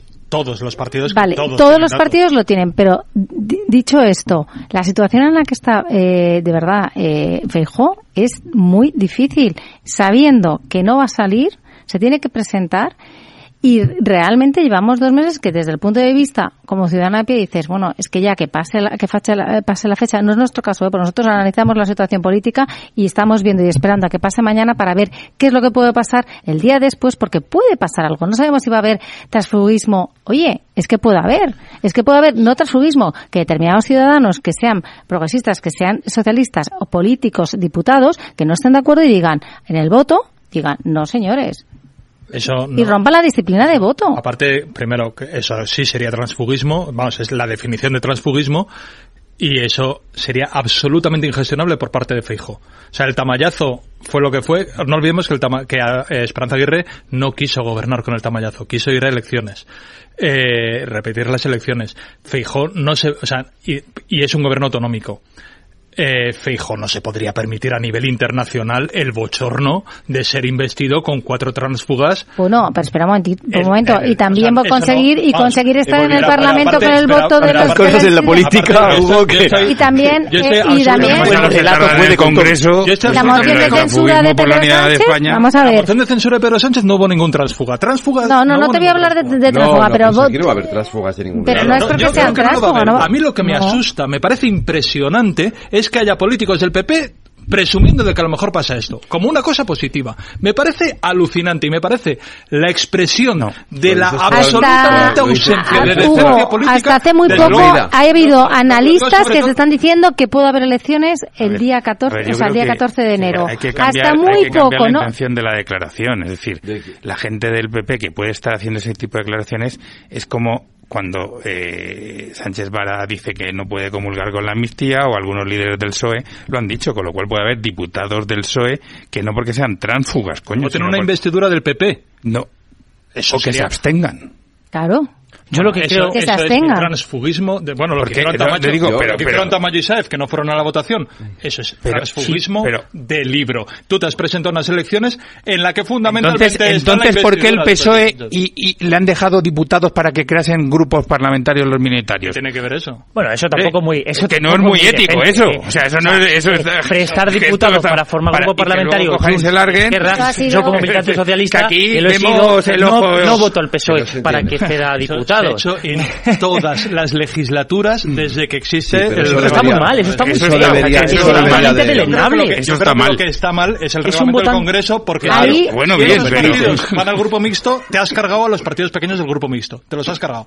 O sea, es, es incluso una bendición para el grupo mixto. Claro, pero es otro tema, porque lo que están haciendo es que los votantes del Partido Socialista que han votado unos principios determinados y un programa determinado, le estés cediendo a Junts per Cataluña o a Esquerra Republicana o, a Bildu un partido que no tiene que ver nada con mucha gente que ha votado al Partido Socialista ah. para cederle. Es que se lo están haciendo. Pero le están pidiendo diputados para crear un grupo los parlamentario que has votado que has votado tú. No, no, bueno, pero eso es de los votantes. Eso sí que es transfugismo. Pero eso sí que Eso sí que también es discriminar a los ciudadanos y podría ser inconstitucional porque una de las normas fundamentales es la igualdad todos los ciudadanos. No, eso no, no tiene nada de inconstitucional no, ni de eso no, pero, bueno, pero, de, pero de reprochable moralmente sí. Bueno, pues, eh, qué pena que no lo hayamos reprochado en estos 45 bueno, años. Yo, yo, yo, lo he visto ahora. Claro, es que ha pasado pues siempre. Y ha pasado en el Senado siempre, y ha pasado siempre, entre otras cosas, para favorecer el debate parlamentario. Eh, o sea, con mi voto del Partido Popular o del Partido Socialista, le cedo a unos partidos independentistas que no tienen nada que ver conmigo para que tengan más recursos económicos, más votos y más iniciativas parlamentarias. debería de reformarse Es un error. O sea, lo que es una barbaridad es que, es que eso, que sean eh, partidos con mucha representación y que vayan a ir al grupo mixto. Eh, está, yo creo que está mal el No, pero hay otra solución, hombre. En esta legislatura tuvimos el grupo plural, donde estabais vosotros, más país, más país, con gente que no comulgaba con vuestras ideas, como era el caso de Junts. Ah, sí, sí. Estaba compromiso porque estaba con vosotros, pero en ese grupo estaba Junts y estaba PDCAT y estaba Bloque Nacionalista Galego. Sí. Claro. Que se pues salió. O sea, el Bloque Nacionalista Galego hizo lo mismo porque... Grupo plural. Todas, todas las. Y a mí eso no me parece mal, mal. Que, que, que, que, entidades que, o sea, no está... tienen, digamos, unos, una, una ideología mm, eh, eh, exacta pero que tienen algún punto en común, creen un grupo parlamentario propio. Ciudadanos lo hizo en, el Senado. Claro, otra cosa es que, mira, tengo un ejemplo, mismo, mismo ejemplo. Otra cosa es que el PSOE, pero diciendo antes de las elecciones que va a... Es, no, es, claro que no. Mira, si tú eres un militante socialista o un diputado socialista... Pero es, pero es moralmente reprobable. Claro, si tú eres un diputado socialista que estás público, en contra final, de esto que se va a hacer, que pare, si es verdad se va a hacer de la amnistía o lo de las lenguas en el Congreso o lo de llegar a acuerdos siempre con el Partido Independentista, tú coges, renuncias a tu acta y te vas del Partido Socialista. O si no te vas, dices presento yo una candidatura eh, diferente a la de Pedro Sánchez en las siguientes ah, primarias. En el Congreso, ya está. Pero, pero vamos a ver, si tú has sido elegido... ¿Y si no te vas? Si tú has sido elegido en julio como diputado del Partido Socialista... no puedes hacer eso obviamente, no, no, no, obviamente. Obviamente no, votas no, claro la que del Partido Popular y si votas la investidura del Partido Socialista. Eso. Es para lo que te han votado. Y si no, que a mí me parece legítimo, vamos, yo, que yo me he ido de partidos. Claro. Haces el partido y dejas tu acta y, ya está. Te vas, pasa nada. Eso a mí me parece una dignidad estupenda. Pero, pero, pero un no diputado el del. Partido Socialista que vote la investidura del Partido Popular o que no vote la investidura del Partido Socialista. Pero en cualquier es caso ese, disparate. llama- ese llamamiento no se va a cumplir. o No, sea, que- que- efectivamente, que eso- que no. si, este- si es- eso no se va a cumplir, si lo que estamos eh, convencidos de que la investi- esta investidura de Feijóo no sale adelante. La cuestión es qué pasa después. Quiero decir, Claro. Claro, ese es el Claro. tema. El tema es- no es la investidura de Feijóo, sino qué va a pasar después. Va a llegar la investidura de Sánchez, va a salir también porque porque es evidente que tiene pactado ya, pues lo han dicho los de Esquerra, ¿no? Sí. eh, tiene ya pactada la amnistía, solo faltan Sí, pequeños eh, Detalles técnicos. Detalles, técnicos, sí, sí. y, y- y esto va a salir adelante. Entonces, eh, y se enfrenta a una legislatura complicada, ¿eh? Hay una cosa del relato Sí, que pero- sí que le voy a comprar al Partido Popular. Y no le, comp- no le voy a comprar muchas. Pero es verdad que Feijó no va a ser presidente a cualquier costa. Porque Feijó podría decir mañana, yo te- ¿qué te da el Pedro Sánchez? La amnistía, te la doy. ¿Qué te da más competencias autonómicas? Te las doy. Y entonces ¿Qué te da pierde un los derecho a votos de autodeterminación? Vox. Eso es un relato Vale, bueno, bueno, pero se Popular. podría hacer. No, no podría tener la investidura porque Por si los no, datos, necesita por a los de Junts y a los de Pero podría intentar acercarse a Junts o al PNV a nivel PNV, de relato, PNV. y no lo hay. Y entonces pierdes los de. Esto lo ha dicho- sí, pero- bueno, esto- habría a que ver, verlo no, luego.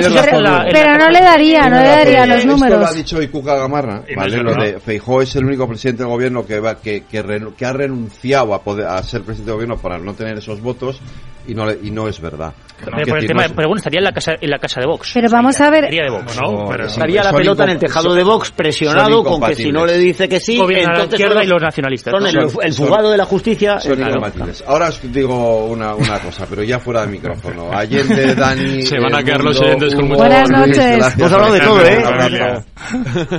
Buenas noches.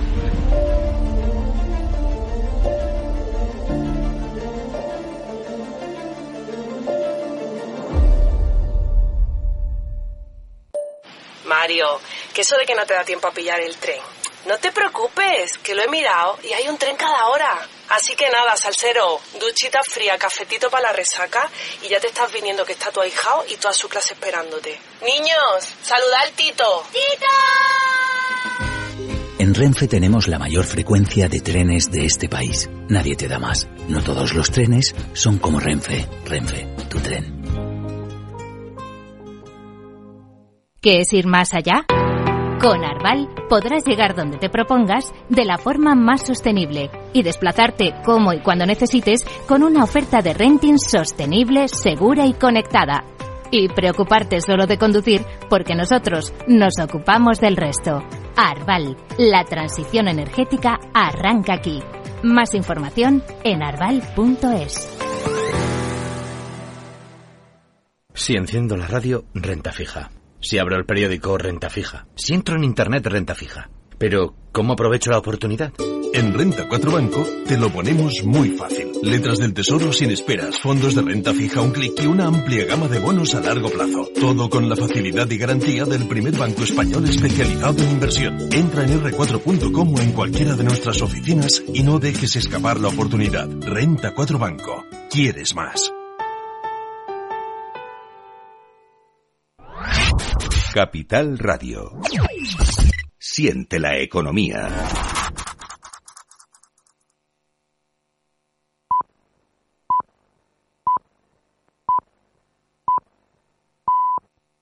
El balance con Federico Quevedo.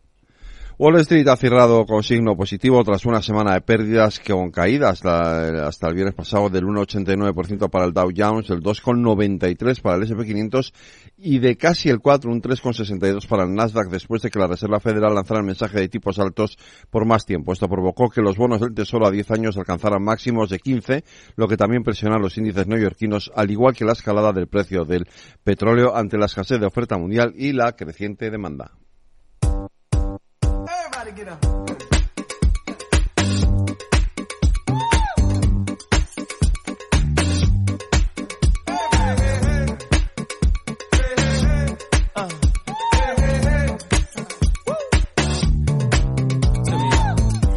Hoy cumpleaños Clifford Joseph Harris Jr. nació en Atlanta, Georgia, el 25 de septiembre de 1980, más conocido como T.I. Es un rapero y un actor estadounidense. Cuenta con 10 álbumes de estudio, cinco de ellos son discos de platino con más de 20 millones de discos vendidos en el mundo. Cuatro de sus sencillos llegaron a ser número uno en Estados Unidos, My Love con Justin Timberlake, Whatever You Like, Life Your Life con Rihanna y el éxito mundial Blood Red Lines, este que está sonando, con Robin Tickle y Pharrell Williams. Con la música de T.I. con este Blood Red Lines nos despedimos hasta mañana. En la redacción Aida Esquire y Lorena Ruiz, en la realización técnica Víctor Nieva, les habló Federico Quevedo. Cuídense, sean felices y ya lo saben, escuchen lo que viene aquí en Capital Radio.